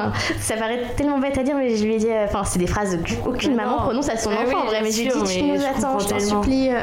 J'ai dit, tu meurs pas sans nous. euh, Maman veut être là à côté de toi. Je, je t'ai donné la vie. bah, je, je, je veux te, je veux T'accompagner. t'accompagner pour ta, ta- la vie éternelle. Enfin, et donc, euh, on rentre chez nous. et J'ai aucun souvenir de la nuit. On a dû dormir euh, comme des masses. Et le lendemain matin, euh, je crois que c'est ma maman qui a prévenu un peu nos proches et tous nos amis. Enfin, moi, j'ai rien, j'ai envoyé aucun message à personne parce Ouais. que. Et donc, en fait, euh, les gens étaient prévenus. Et donc, le lendemain matin, euh, c'est mon papa cette fois qui nous a emmenés parce que lui voulait dire aussi au revoir à Léopold. Et après, euh, nos familles ont, ont pu venir euh, chacun dans le service pour, euh, pour dire au revoir à Léopold. Ils ont été adorables parce que normalement, Réa et en plus en plein Covid, euh, Tu m'étonnes, ouais. ils ouais. ont été adorables, vraiment. Enfin, ça paraît normal, mais en Très fait, humain, très finalement. très humain. Ouais. Et donc, en fait, on est arrivé donc le matin, donc dans la chambre de Léopold. On, on a, on a quitté chez nous le matin en sachant qu'on reviendrait. Sans lui. a priori, Léopold, ouais, Léopold serait au ciel et Léo- ouais, Léopold serait mort. Et donc, euh, ouais, on était comme des automates. euh, J'ai choisi, enfin, ça paraît futile, mais je me suis dit, bah, comment je m'habille aujourd'hui? Bah, bien sûr, En non, fait, euh, ouais, comment je m'habille pour accompagner mon enfant? Et, ouais. et donc j'ai choisi un pull tout douillet en me disant il sera contre moi, euh, bien chaud. Enfin, j'ai. Voilà, ça, ça paraît bête, mais je voulais vraiment qu'on soit tout beau pour lui. Et euh, le médecin, le nouvel médecin, enfin parce que ça, ça, ça, ça- défilé. voilà, ça défile, merci pour le, le mot, ça défile dans, le- dans les services, donc le nouvel médecin du matin qui nous demande euh, ce qu'on a compris de la situation. Et là, moi, je lui dis, bah, Léopold va mourir. Et je pense qu'elle était contente qu'on soit vraiment euh, très. Briefé, oui, c'est ça. Ouais, on n'était pas du tout dans le déni. Et on n'a pas de du faux euh, ouais. Autant chez nous, on a vraiment hurlé notre douleur et pleuré, autant arrivé à l'hôpital, on était vraiment très calme et très. Et en fait, la journée de la mort de Léopold a été vraiment très paisible. C'était une belle journée. Enfin, vraiment, je peux dire aujourd'hui que c'était une- c'était très beau comme journée. Il est mort à quelle heure, le Il est mort le soir. Donc en fait, on avait toute une journée avec lui et. Il était endormi. Ouais, il était endormi, mais alors quand je suis arrivée, il a ouvert les yeux D'accord. et il les a refermés. Donc en fait, on avait quand même un dernier regard avec Ouais. lui qui a été immortalisé en photo, donc en fait hyper Ah, précieux. Incroyable. Et en fait, je- les médecins comprennent pas comment il a pu ouvrir les yeux en fait à ce moment-là. Bah oui, parce comme il que- était censé être dans le coma, finalement, Et avec le euh, cerveau complètement. euh, donc en fait, on sait pas. euh, ouais, c'est Ouais, bah, c'est votre petit miracle à un vous. petit miracle. Il nous a Ouais. dit au revoir aussi à ce moment-là. Et, euh, et autant, euh, autant l'annonce de la mort la veille au soir a été terrible à entendre. Enfin, l'annonce. Enfin, la, la veille au soir, autant l'annonce qu'il allait mourir a été complètement dévastatrice et inhumaine, autant la journée vraiment en elle-même pour l'accompagner à, à mourir a été très très belle. On est passé du coup en protocole de soins palliatifs euh, pour l'accompagner. Les médecins ont été topissimes, les infirmiers de Léopold et infirmières, il y avait deux, Euh, On n'a pas déjeuné, on ne voulait pas quitter sa chambre. Ouais, bah oui, tu Donc elle nous disait est-ce que vous voulez que je vous apporte quelque chose à manger? Elle nous a apporté des petits Donc jus d'humanité, quoi. Adorable. Elle nous a pris en photo. Elle a pris les empreintes de pied et de main de son unique main du coup dans du dans du plâtre ou je sais plus quoi. Euh, mes beaux-parents ont pu venir euh, voir Léopold aussi. Ah, Et- génial. Et en fait, les, enfin, c'est horrible pour eux, mais hum, ils ont vu Léopold que en Oui, la seule fois où il l'a vu, ouais, entre la vie et la euh, mort. euh, ouais, complètement. Mais c'est tellement beau qu'ils aient pu le voir. Oui, déjà. Ouais, c'est génial. Et au moins, ils ont, ouais, au moins Léopold a rencontré au moins chaque, chaque, chacun de ses grands-parents. Euh, le parrain et la marraine de Léopold ont pu venir aussi, euh, voilà. Mes sœurs ont pu venir. Euh, juste mon frère qui était parti en confinement. Alors c'était plus le confinement, mais il était resté en, Bretagne, donc il n'a pas pu, pu venir, mais on, on le tenait au courant avec des photos et tout. Et en fait, là, on a passé la journée avec Léopold dans les bras, une fois dans les bras d'Erwan, une fois dans mes bras. Et c'était très doux. Et en fait, les médecins nous ont dit Léopold est maintenu en vie par un respirateur. Mhm. à partir du moment où on l'enlève, il va mourir, mais alors il peut mourir dans le quart d'heure, comme dans une heure, comme dans deux jours, on ne sait pas trop. D'accord, oui. Donc en fait, vous décidez, c'est à vous de décider quand, quand le, respirateur est, enlevé. C'est une, une décision. ouais, c'est très très dur. Et même éthiquement, on s'est dit, mais est-ce que c'est ok en fait de faire ça? Enfin, à quel moment tu décides d'enlever le respirateur de ton enfant et tu sais que en fait ça va le conduire à, bien sûr. à la mort et est-ce qu'on a le droit de faire ça? Est-ce que est-ce que c'est pas précipiter sa mort? Mais en même temps, il est, son cerveau est déjà mort. Donc en fait, euh, il est maintenu en vie grâce à ça. Donc euh, en, fait, en, fait, est-ce que c'est pas de l'acharnement thérapeutique plutôt? Et en fait, c'est plus lui qui vit, c'est la machine. C'est la machine qui le fait vivre. Donc à partir de ce moment-là, c'est on vit pas avec une machine. Enfin, donc en fait, on, peut le, on peut le débrancher. J'aime pas trop ce terme, mais on peut débrancher la machine. Débrancher la machine. ouais. va donc on s'est dit ok, et là, et là on s'est dit bah maintenant c'est à nous de décider. Donc on a attendu que le papa d'Erwan euh, vienne parce qu'en fait il a fait la route toute la journée de, du sud-ouest. Euh, et voilà le pauvre, il a dû faire une route affreuse, ah. vraiment, euh, pour dire au revoir à son bonjour et au revoir à son, son petit-fils. Et donc il est arrivé vers 17h, il l'a vu. Et et là, euh, on a, après, là, on a demandé d'être tout seul, enfin vraiment nous tous les trois. Euh, on a fait venir le prêtre quand même pour lui dire bah, venez nous accompagner dans les derniers moments. Et il a été très, ouais, très doux. Et après, il nous a laissé. Il a dit écoutez, je reviens dans deux heures euh, si vous voulez. Et là, on a été tous les trois et on a dit au médecin bah, en gros, dans, dans un quart d'heure, on va pouvoir débrancher. Mais avant, on a dit tout ce qu'on devait dire à Léopold. On lui a dit tu veilles sur nous, tu, tu fais ci, tu fais ça, tu nous envoies d'autres enfants s'il te plaît en bonne santé, tu es avec nous on t'aime, merci pour ta vie, merci pour ce que tu nous as donné, tu nous as fait grandir, tu nous as transformés. Tu nous as fait découvrir la fragilité, tu nous as fait découvrir le handicap, la différence. Merci parce que grâce à toi, on n'est plus les mêmes. tu t'es battu comme un fou, tu nous as donné une belle leçon de vie et t'es, notre bébé chéri, on t'aime et et merci pour ces 29 jours passés avec toi, de bonheur, difficile mais du bonheur quand même. Euh, et là à ce moment-là on se disait mais, mais comme on, regrette absolument pas de ne pas avoir choisi l'IMG préventive, on s'est dit mais en fait... Euh, certes, ça a été super dur, mais au moins on a eu la joie de l'avoir dans les bras pendant 29 jours, de lui changer la couche, de d'avoir des moments comme n'importe quel parent, même si c'était avec des fils et des machins. Et en fait, on s'est dit, mais, mais, comme on a bien fait de, de, de laisser vivre sa vie, en fait. C'est ça, sa petite vie. De laisser vivre sa petite vie. vie. Exactement, pleine d'amour, une vie. Euh, bien remplie finalement. Ouais, exactement. Une, toute petite vie, mais bien remplie. Merci Léopold de nous avoir appris tant de, tant de leçons de vie. Merci de nous avoir fait grandir. Merci de nous avoir rendu parents aussi, parce que c'est grâce à toi. Bien sûr. Et on le dit maintenant, on a veillé sur toi pendant, pendant ta petite vie et pendant la grossesse. Maintenant, c'est à veiller sur nous pendant notre longue vie. C'est à toi de veiller sur nous et on se retrouvera là-haut et, et on t'aime. Enfin voilà. Donc on lui a vraiment, on l'a vraiment beaucoup parlé.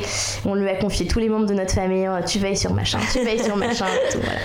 Et puis euh, et puis on a fait signe au médecin de, on a fait venir la tellement gentille euh, cardiopédiatre euh, qu'elle a venu débrancher ouais. l'épaule. Elle était tellement gentille. Elle, enfin pleine d'humanité. Elle disait attention mon petit loulou. Attends, je vais tirer le petit fil alors qu'il était en train de mourir. Enfin, ouais ouais, mais toute pleine d'humanité quoi. Ouais. Qui parlait vraiment à un petit bébé en fait. Ouais, complètement. Comme si c'était comme si c'était euh, n'importe lambda. Ouais, et donc c'était tellement touchant. Elle disait alors attention, hop, je vais prendre ta petite main. Enfin, tu vois, trop Et en fait, moi j'ai dit à Léopold juste avant sa mort, quand on était aussi euh, tous les trois, je lui ai dit, tu sais Léopold, euh, la Sainte Vierge, ta maman du ciel va venir te chercher. Mais je lui disais de manière comme ça. en fait, ça me consolait plus moi que, que voilà. Et en fait, mais un truc inouï s'est passé, c'est que Léopold, avec sa seule main, il s'est accroché à ma médaille que j'avais qui représente la Vierge Marie. Et en fait, il est mort accroché à la médaille. Il est passé des bras de sa maman de la terre aux bras de sa maman du ciel. C'était très très beau. On chantait avec lui, on chantait à côté de lui. Alors, les médecins avaient détaché, avaient coupé le son des machines pour pas que ça bah sonne. Euh, tellement délicat. Et puis après, on a vu sur le, petit tracé du cœur que ça, ça s'arrêtait euh, progressivement. Et, puis là, on s'est dit, bah voilà, ça y est. il est parti tout en douceur. Euh, tout en douceur. c'était, c'était trop beau. Enfin, c'était une c'était une nouvelle naissance en fait, comme une nouvelle naissance, euh, mais une naissance euh, au ciel. Enfin, vraiment, euh, autant je lui ai donné la vie sur Terre, autant on a l'impression de lui avoir aussi donné la vie à la vie là-haut. dans la mort, ouais, bien sûr. Ouais, c'est ça, exactement. Et c'était très paisible et on était très calme, très. Et voilà. Et en fait, c'était le le jour de nos 10 mois de mariage, pile poil. D'accord. On s'est marié le, un 17 août et Léopold est, est mort un 17 juin. Donc, euh, dix mois avant, on, on se disait oui pour la vie, pour le meilleur et pour le pire. Et, et là, on était dans le, dans le Dans le pire. pire, bien Ouais. sûr. Et donc, on s'est dit, euh, et ben, on, on s'est on s'est repris la main. Et on s'est rééchangé nos consentements en fait. on s'est dit, euh, ouais, on s'est dit euh, en gros, euh, moi, fort, ouais. moi, Philippine, je te reçois comme époux et, et je me donne à toi pour t'aimer dans le bonheur et dans les épreuves tous les jours de notre vie. Et là, on s'est, enfin, on s'est vraiment réchangé nos consentements en se disant, bah, c'est notre amour en fait qui va nous aider à, à surmonter. Ouais, c'est ça. Et en fait, on, est, on est tous les deux, on n'est pas seuls. Il y a des épreuves qu'on peut vivre seul, mais celle-là, on, on est à deux, même si on souffre chacun différemment. On est tous les deux et c'est notre couple. Enfin, Léopold, c'est le fruit de notre amour, donc c'est notre amour qui va nous aider à tenir. Bien sûr. Donc, on s'est rééchangé nos consentements et ça nous a renforcés, raffermis. Et, euh, et, et voilà. Donc, notre petit, euh, notre petit Léopold est, est parti paisiblement. euh, le 17 juin à 29 jours de vie. Ce qui est beau, c'est que j'ai eu 29 échographies pendant ma grossesse. Et que Léopold est mort au bout de 29 jours. Donc je l'ai vu 29 fois in utero, 29, euh, 29 fois, jours, ouais, euh, ouais. ouais. Donc voilà. Magnifique. Merci pour euh, ce partage. Il m'a bien bouleversée, je dois l'admettre. C'est, c'est tellement beau et tellement horrible en même temps. C'est... Ouais. Bah, dans, Ouais, la, c'est dans, la, prenant. dans, la, dans la souffrance, il y a quand même du bonheur en fait. Oui, Enfin, c'est ça. Oui, en fait, on le sent, cette ambivalence d'immense joie et en même temps d'intense tristesse Ouais, c'est ça. et de douleur. C'est... Une grande tristesse et en même temps une grande joie de, d'avoir mené notre mission de parents à bien. Euh, est-ce que du coup, après la mort euh, de Léopold, est-ce que les médecins euh, vous ont parlé de, de tests génétiques, euh, de, je sais pas, enfin voilà, de, chercher la, la réponse à toutes ces questions que vous êtes posées depuis que tu as appris qu'il n'avait pas de main lors de ta première écho? Ouais, tout à fait. Alors, euh, ça s'est même passé le jour de la mort de Léopold, en fait, avant sa mort. L'équipe de généticiens est passée dans sa chambre euh, pour euh, prélever un peu du sang, enfin, son sang, Ouais. et nous faire à chacun aussi une prise de sang pour voir s'il y a une cause génétique derrière tout ça. Ils nous ont dit on conserve ça.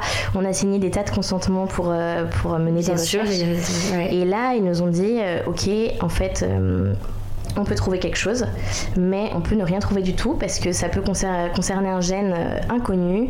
Euh, comme je te disais au tout début de l'épisode, ça peut être un point virgule au milieu d'un livre, au milieu d'une bibliothèque. ouais. Donc en fait, ça, ça peut être même un gène qu'on ne connaît pas encore et qu'on découvrira dans quelques années.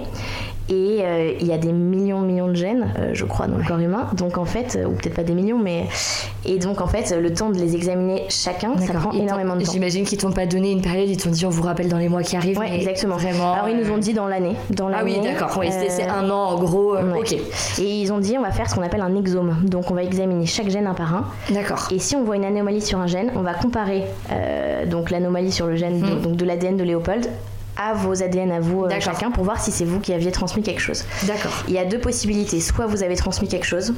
Euh, et ça peut recommencer. Mhm. Soit euh, c'est un accident génétique Ouais, juste bug chez dans la matrice, quoi. Donc en fait, on espère de tout notre cœur que c'est juste, un, juste un bug. Un bug. Ok. Euh, vous rentrez chez vous. J'imagine que vous faites votre deuil, qui doit être quand même assez lourd à porter. Tu m'as dit dans l'introduction que tu avais une petite fille également. Donc quand est-ce qu'est venue l'envie finalement d'un deuxième enfant? Est-ce que vous avez attendu justement ces résultats génétiques ou est-ce que vous vous êtes dit en fait là il faut que la vie l'emporte sur la mort euh, Alors on s'est dit ça, là, il faut que la vie l'emporte sur la mort, mais on... en fait on avait envie d'un enfant tout de suite, mais je pense que c'était pas un désir très sain dans la mesure où peut-être qu'une part de nous cherchait à- remplacer à, remplacer, à vite vite vite Ouais. avoir un bébé dans les bras. Donc on s'est dit attendons quand même parce que là, euh, Faut qu'on fasse notre deuil. il Ouais. faut qu'on voilà, il faut qu'on soit éprouvé dans notre deuil, il faut qu'on il faut qu'on grandisse aussi. euh, il faut pas qu'on remplace tout de suite Léopold. euh, et puis en fait, on avait quand même besoin de savoir les résultats génétiques parce que c'est quand même quelque chose de très engageant pour toute notre Bien famille. sûr. Bien sûr. Et en fait, on essayait de pas trop y penser, mais moi, j'imaginais quand même un jour où j'allais avoir un appel de l'équipe de Necker, et ça me stressait rien que d'y penser, donc je refoulais cette idée. Ouais. Jusqu'au jour où j'ai reçu un mail de la PHP. Nous vous confirmons votre rendez-vous à Necker. C'était huit mois après la mort de Léopold, en février 2021. Et ah oui, là, donc ils t'ont pas appelé, ils t'ont donné rendez-vous en mode oui, ça. bonjour, venez, telle heure, tel jour. Et en fait, donc. T'avais repris ton travail, toi Ouais, j'avais repris mon travail en septembre, donc Léopold est mort en juin. On a eu tout l'été un peu pour souffler. Ouais, bah oui, bien sûr. Et je me suis, je me suis remise en septembre, ça a été très très dur. Très dur parce que je me suis retrouvée dans la classe où, j'étais enceinte avant. les gens, le rapport au deuil, enfin la mort des gens est très difficile, donc pas beaucoup de gens me parlaient de Léopold alors que je rêvais que de ça. Bah, bien sûr. les gens disaient oh là là, ça va la faire pleurer, ça va la rendre triste, surtout n'en parlons pas alors qu'en fait j'attendais que ça. Bah oui, tu voulais pas être ton bébé, bien Mais bon.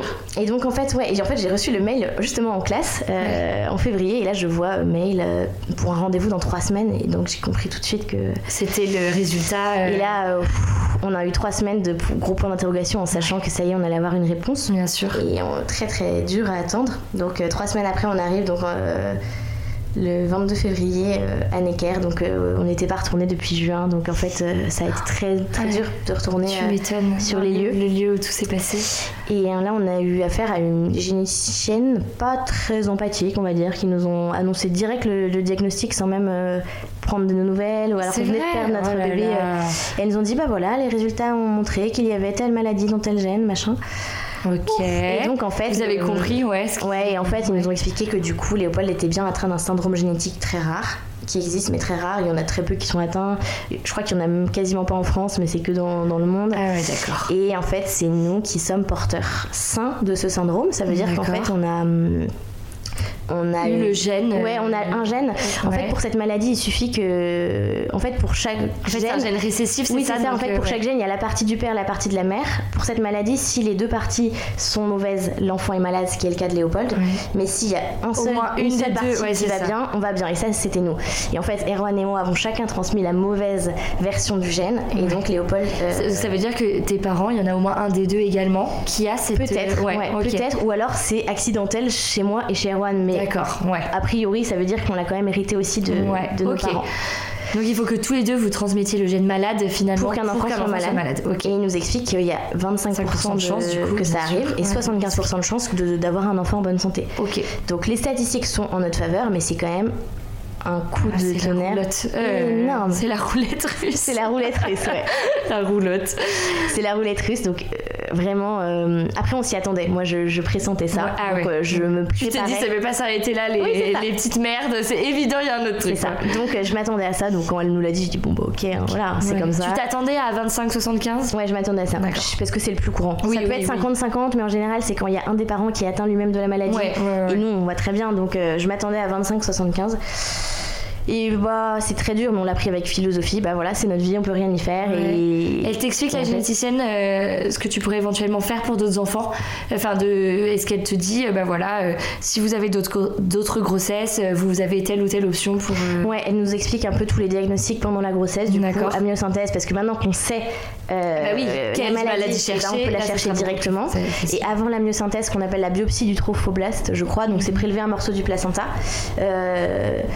et euh, sinon, euh, elle nous dit, donc voilà, ou sinon rien faire du tout et attendre ou euh, ce qu'on appelle le DPI, donc diagnostic pré-implantatoire. Ça veut dire faire une FIV. Une FIV, en fait, c'est ça. Et sélectionner les embryons atteints, ah les éliminer et implanter les embryons en sains.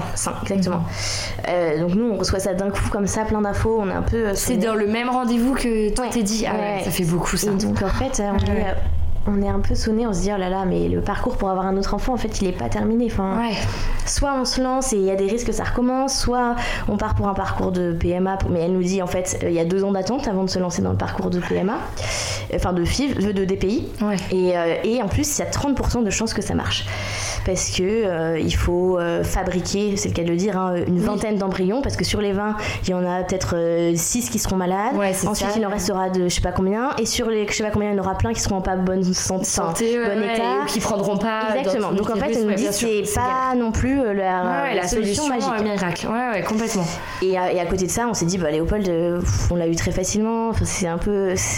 Et puis éthiquement, on se dit pour le moment, ça nous pose problème, mais euh, aujourd'hui, on, voilà, on parle on dit ça, moi ça me rend mal à l'aise vis-à-vis de Léopold. Je me dis Léopold il a eu le droit entre guillemets de vivre parce qu'on connaissait pas sa maladie, mais les autres potentiellement on, les éliminerait à cause de leur maladie, ça met mal à l'aise. Donc non pas que je cherche à avoir un enfant malade, mais je, ça, ça Non mais ta démarche est compréhensible.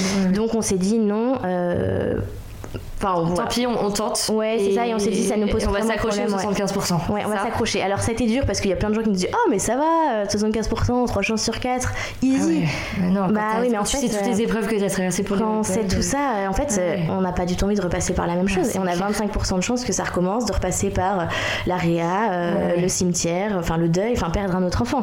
C'est pas comme jouer euh, au billes dans la cour de récré, euh, j'ai 3 chances sur 4 de gagner. quoi. Non, non, c'est clair. Et c'est pas comme si, euh, ah bah c'est pas grave, on recommence la fois d'après. La fois d'après, c'est 9 mois plus. euh, Mais bien sûr, mais. oui, oui. Donc en fait, euh, les gens qui nous disent ça, c'est bon, euh, merci, mais en fait, euh, 25%, c'est pas beaucoup, mais, Mais c'est quand même énorme. énorme. C'est énorme. Et bien en plus, c'est remis en jeu à chaque de grossesse. 2%, 1%, mais non, c'est 25%. Et c'est et c'est remis en jeu à chaque grossesse, c'est pas parce que c'est ouais. déjà arrivé une fois que ça va pas recommencer. C'est bien, mais bien sûr. Et les gens souvent disent Ah, mais c'est une maladie tellement rare, il n'y a pas de raison. Bah, si, en fait, c'est inscrit dans nos gènes. Ouais. Donc, ça peut recommencer. Et donc, voilà, là, on se dit Bon, bah, voilà. Et puis, en fait, euh, les, les mois ont passé. euh, je crois qu'on est. On est on a eu, enfin, je vais pas dire qu'on a fait notre deuil parce que en fait le deuil ça se traverse, mais, Mais on a été en paix avec euh, avec ce qui s'est passé, votre histoire, complètement ouais, en paix, très heureux même, vraiment on a été très heureux. Enfin, on sentait Léopold présent avec nous et on s'est dit bah hum, On est prêt. Ouais, on est prêt. Je crois que le désir de donner la vie l'a emporté sur la peur de la mort. Vraiment, euh, sur la peur de la maladie. Et on s'est dit, bah. En fait, euh, si on veut avoir notre enfant, bah, pff, allez, on y va quoi. Ouais. Et on s'est dit, je peux pas se passer pire que ce qui s'est passé. et donc, euh, et donc voilà. Et en mai, euh, en mai 2021, bah, j'ai eu la grande joie de découvrir que j'attendais euh, un petit bébé. Et donc là, euh, immense émotion parce que, et ben en fait, c'était une nouvelle vie Ouais, et en après la mort. beaucoup de peur ou pas Pas trop, Euh, pas trop parce que T'as été confiante tout de suite. j'ai été confiante tout de suite et j'ai en fait je- pour moi c'était vraiment la vie c'était un étincelle une étincelle d'espérance de joie de et je me suis dit même si ce petit bébé est malade même s'il doit mourir et ben en fait il est là pour le moment il est là dans mon Ouais, ventre c'est ça. Euh, et en fait bah, je, savoure Ouais. les moments et même si ça doit durer euh, bah, que 29 jours comme pour Léopold bah en fait euh, il aura vécu quand même tout ce qu'il doit vivre là Ouais. donc en Donc fait là, t'étais en mode philosophie. Ouais. Je vis au jour le jour, je profite de chaque instant. après euh, je, dis pas ça j'ai pas dit ça la veille de l'échographie Ah, hein. bah, ah oui, du coup, la première. On t'a rien proposé avant la première écho si j'ai une écho de datation mais classique comme pour Oui. Léopold ça s'était bien passé Voilà, mais bon. ils t'ont pas dit tout de suite amyosynthèse.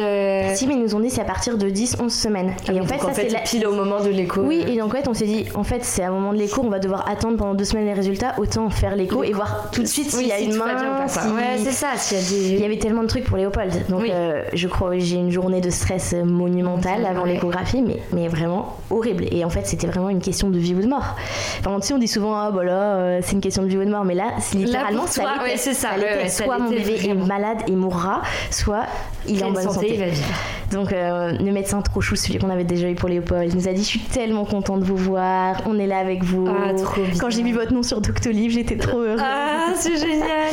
Et euh, écho, euh, nickel. Nickel, tout va bien. Nickel. Et en fait, on n'y croyait pas, je n'ai jamais eu d'écho nickel. Ouais, Et, donc, là, en fait, euh, tout va bien. moi je me suis dit bien. quand il va poser la sonde, il va voir s'il y a une main. Et là il a dit je vois les deux mains, les deux pieds.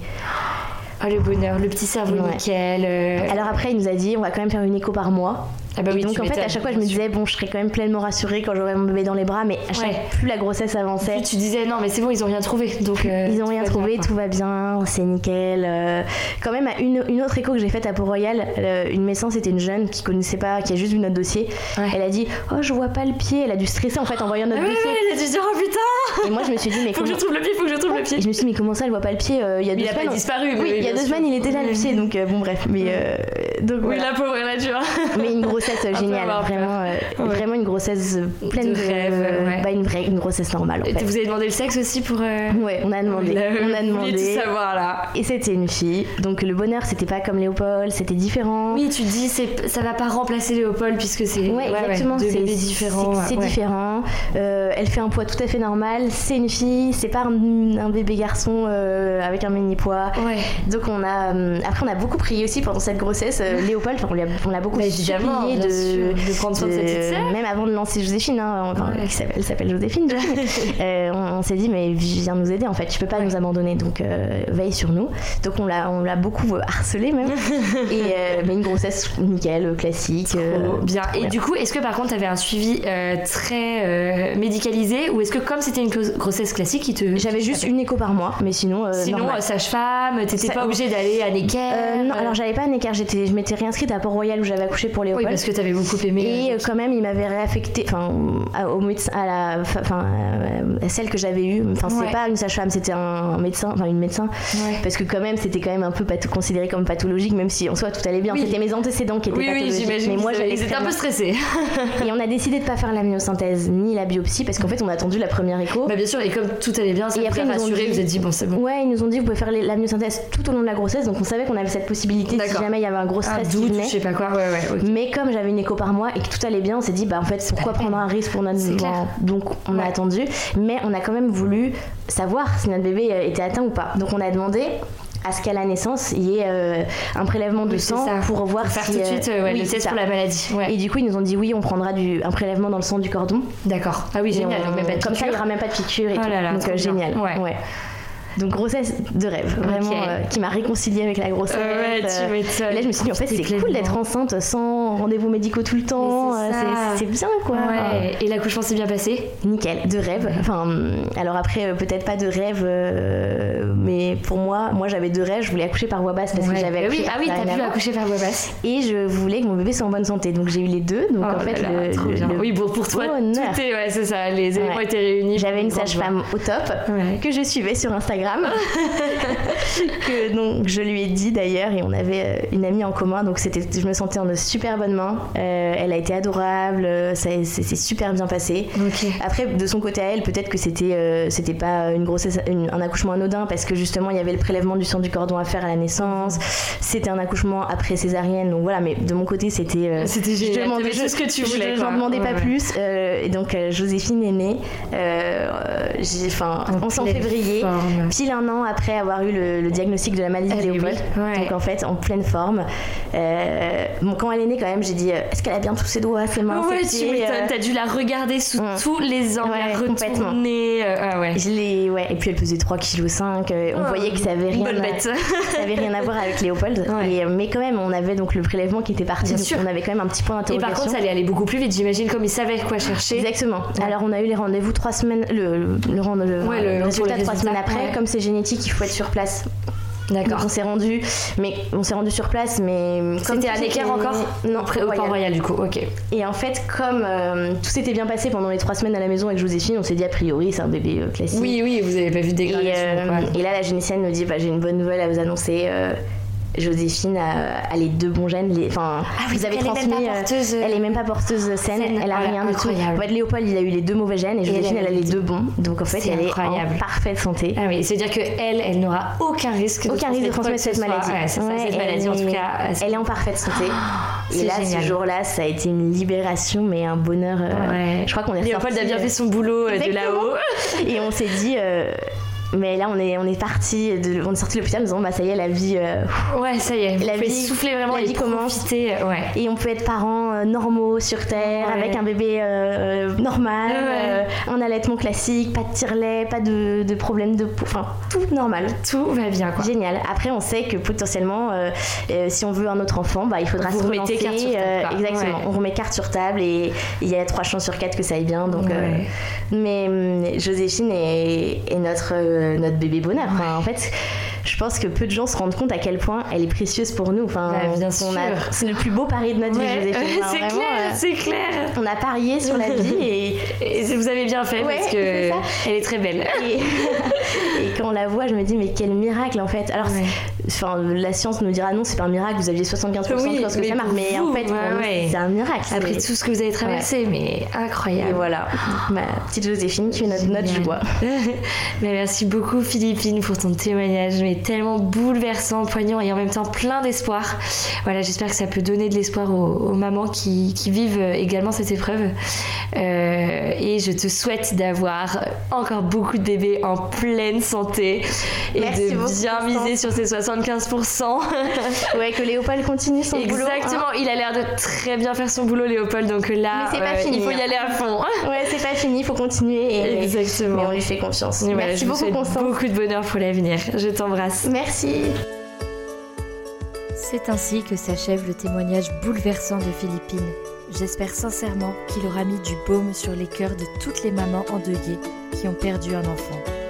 N'hésitez pas à réagir sur mon compte Instagram éphémère et à me transmettre votre propre histoire.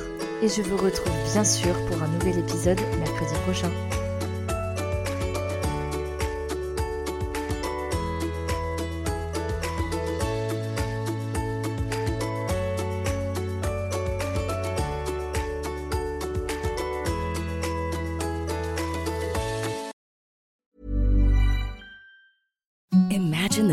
Softest sheets you've ever felt. Now imagine them getting even softer over time. That's what you'll feel with Bowl and Branch's organic cotton sheets. In a recent customer survey, 96% replied that Bowl and Branch sheets get softer with every wash. Start getting your best night's sleep in these sheets that get softer and softer for years to come. Try their sheets with a 30-night guarantee. Plus, get 15% off your first order at bowlandbranch.com. Code BUTTERY. Exclusions apply. See site for details. Hey, it's Paige DeSorbo from Giggly Squad. High quality fashion without the price tag. Say hello to Quince. I'm snagging high-end essentials like cozy cashmere sweaters, sleek leather jackets, fine jewelry, and so much more. With Quince being 50 to 80% less than similar brands. And they partner with factories that prioritize safe, ethical, and responsible manufacturing. I love that. Luxury quality within reach. Go to quince.com slash style to get free shipping and 365 day returns on your next order. Quince.com slash style. Hi, I'm Daniel, founder of Pretty Litter. Did you know cats tend to hide symptoms of sickness and pain? I learned this the hard way after losing my cat, Gingy. So I created Pretty Litter, a health monitoring litter that helps detect early signs of illness by changing colors, saving you money and potentially your cat's life. Pretty Litter is veterinarian developed, and it's the easiest way to keep tabs on your fur baby's health right at home. Go to prettylitter.com and use code ACAST for 20% off your first order and a free cat toy. Terms and conditions apply. See site for details.